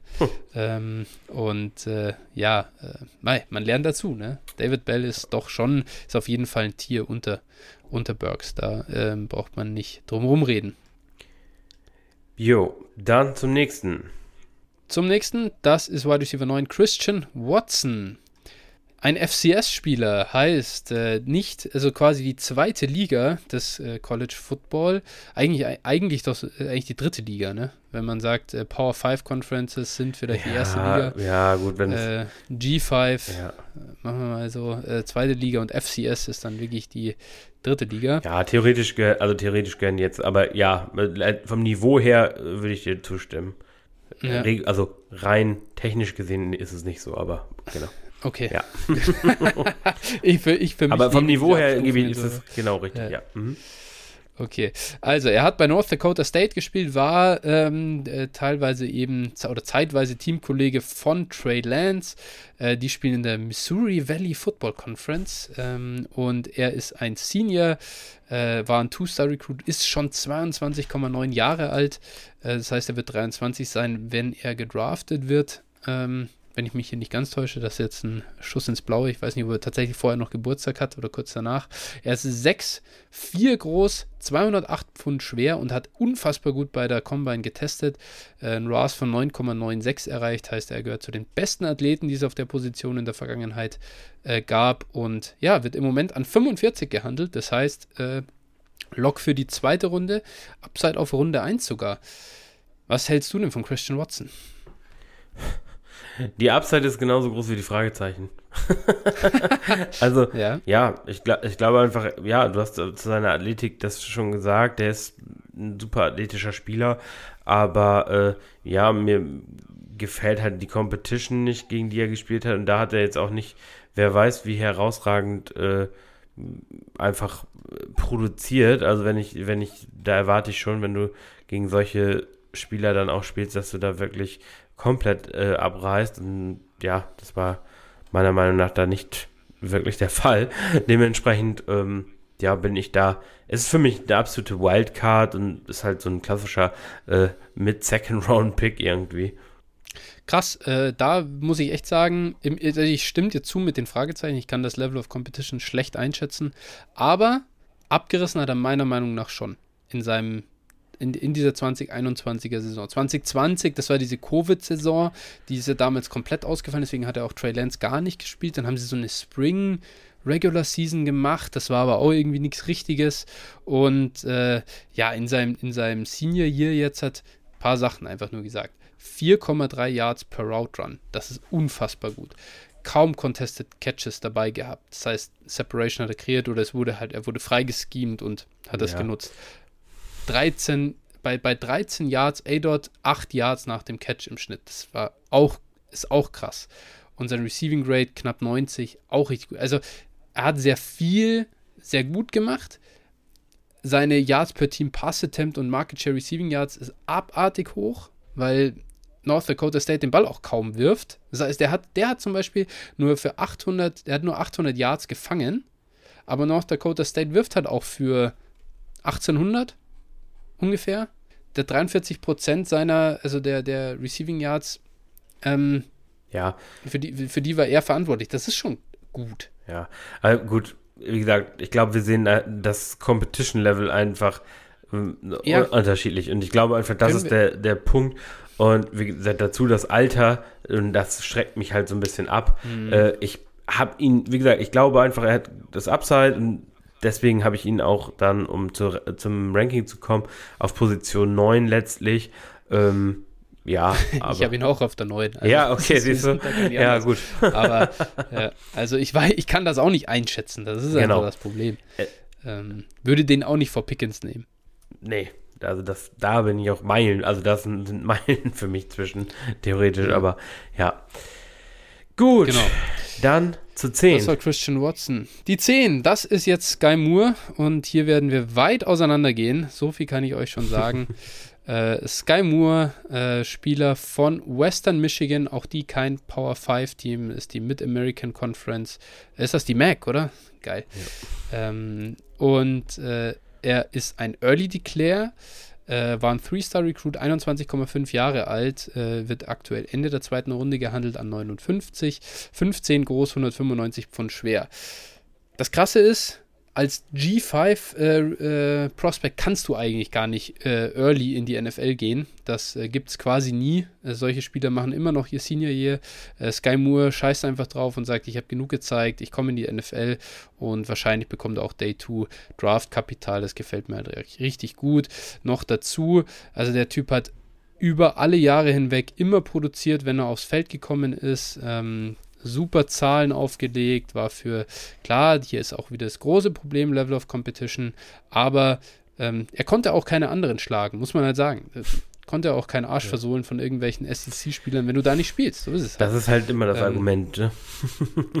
ja, klar, ja. logisch. Äh, aber da, da, sah er halt gut aus. Ähm, das Einzige, was man vielleicht ein bisschen sagen kann, seine Yards auf der Catch äh, waren jetzt halt nicht richtig gut in seinem letzten Jahr und ähm, das bei der Competition macht natürlich ein bisschen Sorgen. Auf der anderen Seite äh, gute, gute Separation kreiert. Ähm, auch gut gegen Man-Coverage, das passt eigentlich alles. Also Production-wise alles super. Das einzige Problem, Level of Competition wissen wir nicht. Und natürlich, er hat auch keine Alpha-Size. Das ist natürlich auch ein bisschen ein Problem. Genau. Ja, genau. Im Prinzip einfach da, du hast alles zu ihm auch da wieder gesagt. Es ist halt ein Slot-Receiver, äh, nehme ich an, äh, der eben nicht so gute Competition gespielt hat und äh, natürlich, Early Declare ist schön hier, aber da fehlt mir einfach so ein bisschen, da fehlt mir einiges, weswegen ich ihn dann aufgrund dessen auch etwas negativer sehe. Wo hast du ihn denn gerankt? Ich habe ihn auf der 13. Ich habe ihn schlussendlich jetzt an die 5 gepackt.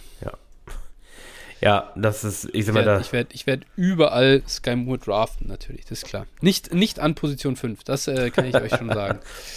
Äh, aber at Cost äh, gibt es für mich keinen interessanteren Spieler im, im Rookie-Draft. Okay. Dann zum nächsten, nächsten Zwergen. genau, Wide Receiver 11, Wandale Robinson. Ähm, Spieler von Kentucky, die sind Teil der SEC. Auch er ist ein Early Declare, 21,2 Jahre alt, war ein Four-Star Recruit. Ähm, ist aktuell dritte Runde, vier, äh, an Pick 84 gehandelt, 5,8 groß und 178 Pfund schwer. Muss ich noch mehr sagen? Nö, ich bin raus. ja. Nee, also, genau. Ist, ich bin ja, raus. Also bei Wandale, bei Wandale, äh, der hat abgerissen am College, muss man halt einfach so sagen. Ja. Ähm, Freshman Breakout, hat jedes Jahr produziert. äh, hat sein Team dominiert, hat alles gemacht, was man äh, machen kann. Äh, keine Contested Catches, was natürlich bei seinem Gewicht gut ist äh, und äh, auch eine solide Yak-Ability gezeigt. Das passt alles, aber wir wissen einfach nicht, was so eine, was seine Rolle ist in der NFL. Ähm, ich bin da natürlicherweise ein bisschen höher als du. Ähm, deswegen, äh, das ist so, aber am Ende hat er es auch bei mir nur auf die 10 geschafft, muss ich sagen. Ja, bei mir auf die 17. ja, das ist, das ist so. Ja.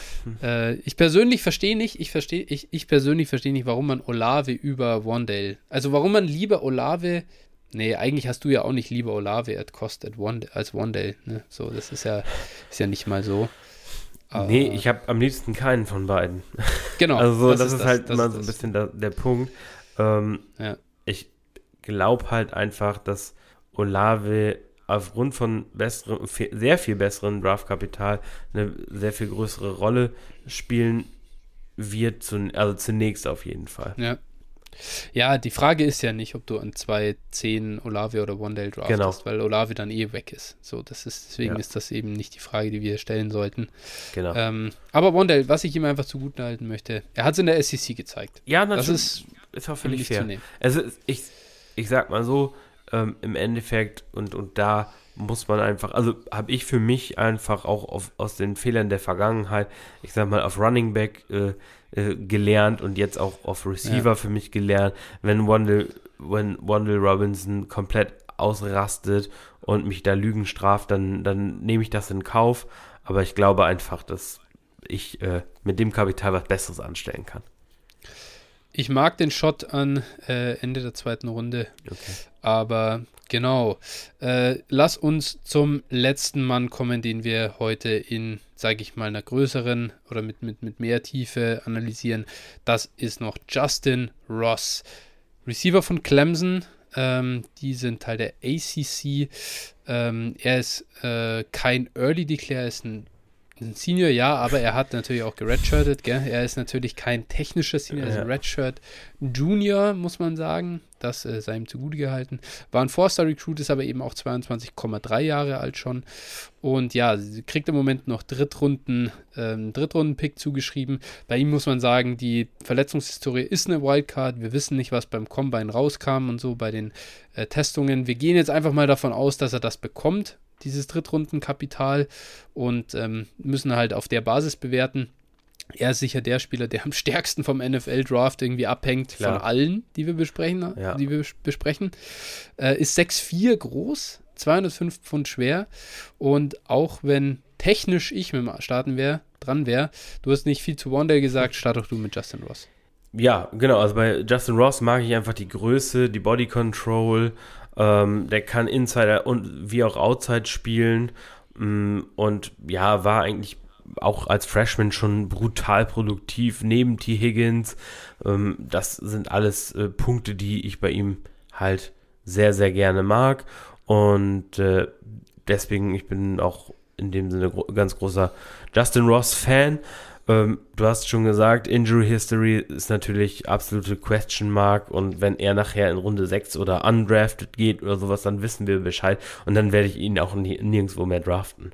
Das ist einfach die, hm. die Sache, ähm, aber wir haben jetzt gesagt, wir nehmen dieses Drittrundenkapital an und dann äh, sehe ich ihn schon als guten NFL-Receiver. Ja, ich würde ihn auch einfach nur, ich rank ihn hoch aufgrund seiner, einfach nur aufgrund seiner Freshman-Season. Ja. Die war abartig. Fünfeinhalb Yards versus äh, Man-Coverage, also per Route Run versus Man-Coverage. Da hat er Yak gezeigt, er war nicht abhängig von Contested Catches. Er hat, ähm, er hat Wide eben gespielt, da äh, hat als Freshman 27% Market Share erreicht, über zwei Yards per Team Pass Attempt. Das sind alles Zahlen, die sind unfassbar und äh, er war eigentlich ein Lock, sage ich mal, für Wide Receiver 1 dieser Klasse nach der Freshman-Season. Ja. Äh, oder das wär, er wäre ja der letztjährigen Klasse quasi schon Ja, genau. Gewesen. Er wäre der letztjährige. Und, ähm, und da waren alle schon so hyped auf ihn. Und natürlich schade, dass das so nicht äh, funktioniert hat dann am Ende. Ähm, hofft man einfach das Beste. Nacken war da das, da das Thema, ne? Ähm, Verletzung. Ja, Nacken Wirbelsäule. oder Wirbelsäule, glaube ich. Wirbelsäule ja. war das Problem, ja. Genau, und wir wissen einfach nicht, was da passiert. Was, ihm, was ich ihm noch zurechnen würde, einfach mal ganz kurz, weil ähm, viele werden ihn sehr, sehr niedrig haben, weil er in 2021 nur 514 Yards gefangen hat. Aber 2021 hat Clemson auch mit DJU auf Quarterback gespielt und der war so scheiße und diese ganze Clemson Offense war so dysfunktional. Er hat trotzdem immerhin, er war noch für 30% der Receiving Yards verantwortlich, wenn er auf dem Feld stand. Also es war nicht überragend oder ich will jetzt auch nicht sagen, dass es eine krasse Senior Season war, aber technisch ist er sogar ein Redshirt Junior. Ähm, es war nicht so schlecht, wie es im ersten Moment aussieht. Das Nee, sei genau. ihm noch zugute gehalten. Ja. Ja, und wenn ich die Wahl nachher habe, sage ich ganz ehrlich, wenn ich jetzt einen Justin auf äh, das Upside von Justin Ross geben kann oder einen Wandel Robinson äh, draften soll, dann weiß ich, wen ich nehme. Für mich jetzt persönlich. Ich auch. Ich auch. So, und deshalb bin ich da bei äh, Justin Ross auch etwas höher. Und äh, ich glaube, du hast den höher als ich, ne? Wo hast du ihn? Ich äh, wahrscheinlich. Ich habe ihn an der 6. An der 6. Okay, ich habe ihn auf der 8. Also, ja, dann bin ich so weit auseinander. Ja, genau. Aber Justin Ross at Cost äh, ist auch ein super Ding, das in Ja. Mockdrafts geht. Wenn der, ich würde mir wünschen, dass er einfach in Runde 3 geht und dann kann ich ihn sehr oft Ende Runde 2, äh, sage ich mal, einkaufen. Zu den wenn du Jaguars. nicht dabei bist. ist mir scheißegal, wohin. Dann kriege ich ihn noch besser. Von dem her wäre ich voll dabei. Genau. Okay, das waren jetzt halt so ein bisschen unsere äh, Spieler, die, auf die wir genauer gucken wollten, weil die auch alle kennen. Dann sagen wir doch vielleicht, hast du noch ein paar Sleeper, Phil, über die du kurz sprechen möchtest? Ehrlich, ehrlich gesagt, äh, drückt bei mir ein bisschen die Zeit. Äh, deshalb Ja. würde ich sagen, ähm, ich nenne jetzt ganz schnell, das sind jetzt keine Sleeper, aber noch meine 11 und meine 12. Ähm, Ja. Und zwar habe ich noch einmal John Mechie von Alabama als Ja. 11 und Alec Pierce von Cincinnati als 12, die ich äh, da noch gerankt habe. Dann, wenn du für die beiden Werbung machst, dann sage ich nur noch zwei äh, Kandidaten, die ich gern mag. Äh, das ist einmal Khalil Shakir, der ist bei mir an der 14 und äh, Jalen Naylor wäre an der 15. Die habe ich beide zum Beispiel noch über Alec Pierce. Oh ja. Das sind zwei Spieler, die haben wir, die sind mit Sicherheit sehr günstig in Rookie Drafts. Ja. Vielleicht machen wir mal noch eine separate Sleeper-Folge für über alle Positionen hinweg, dann äh, können wir da nochmal näher drauf eingehen. Genau, gut, wunderbar. Wenn bei dir die Zeit schon drückt, wir sind durch mit unserer Folge, dann würde ich sagen, äh, verlieren wir auch nicht mehr viel Zeit.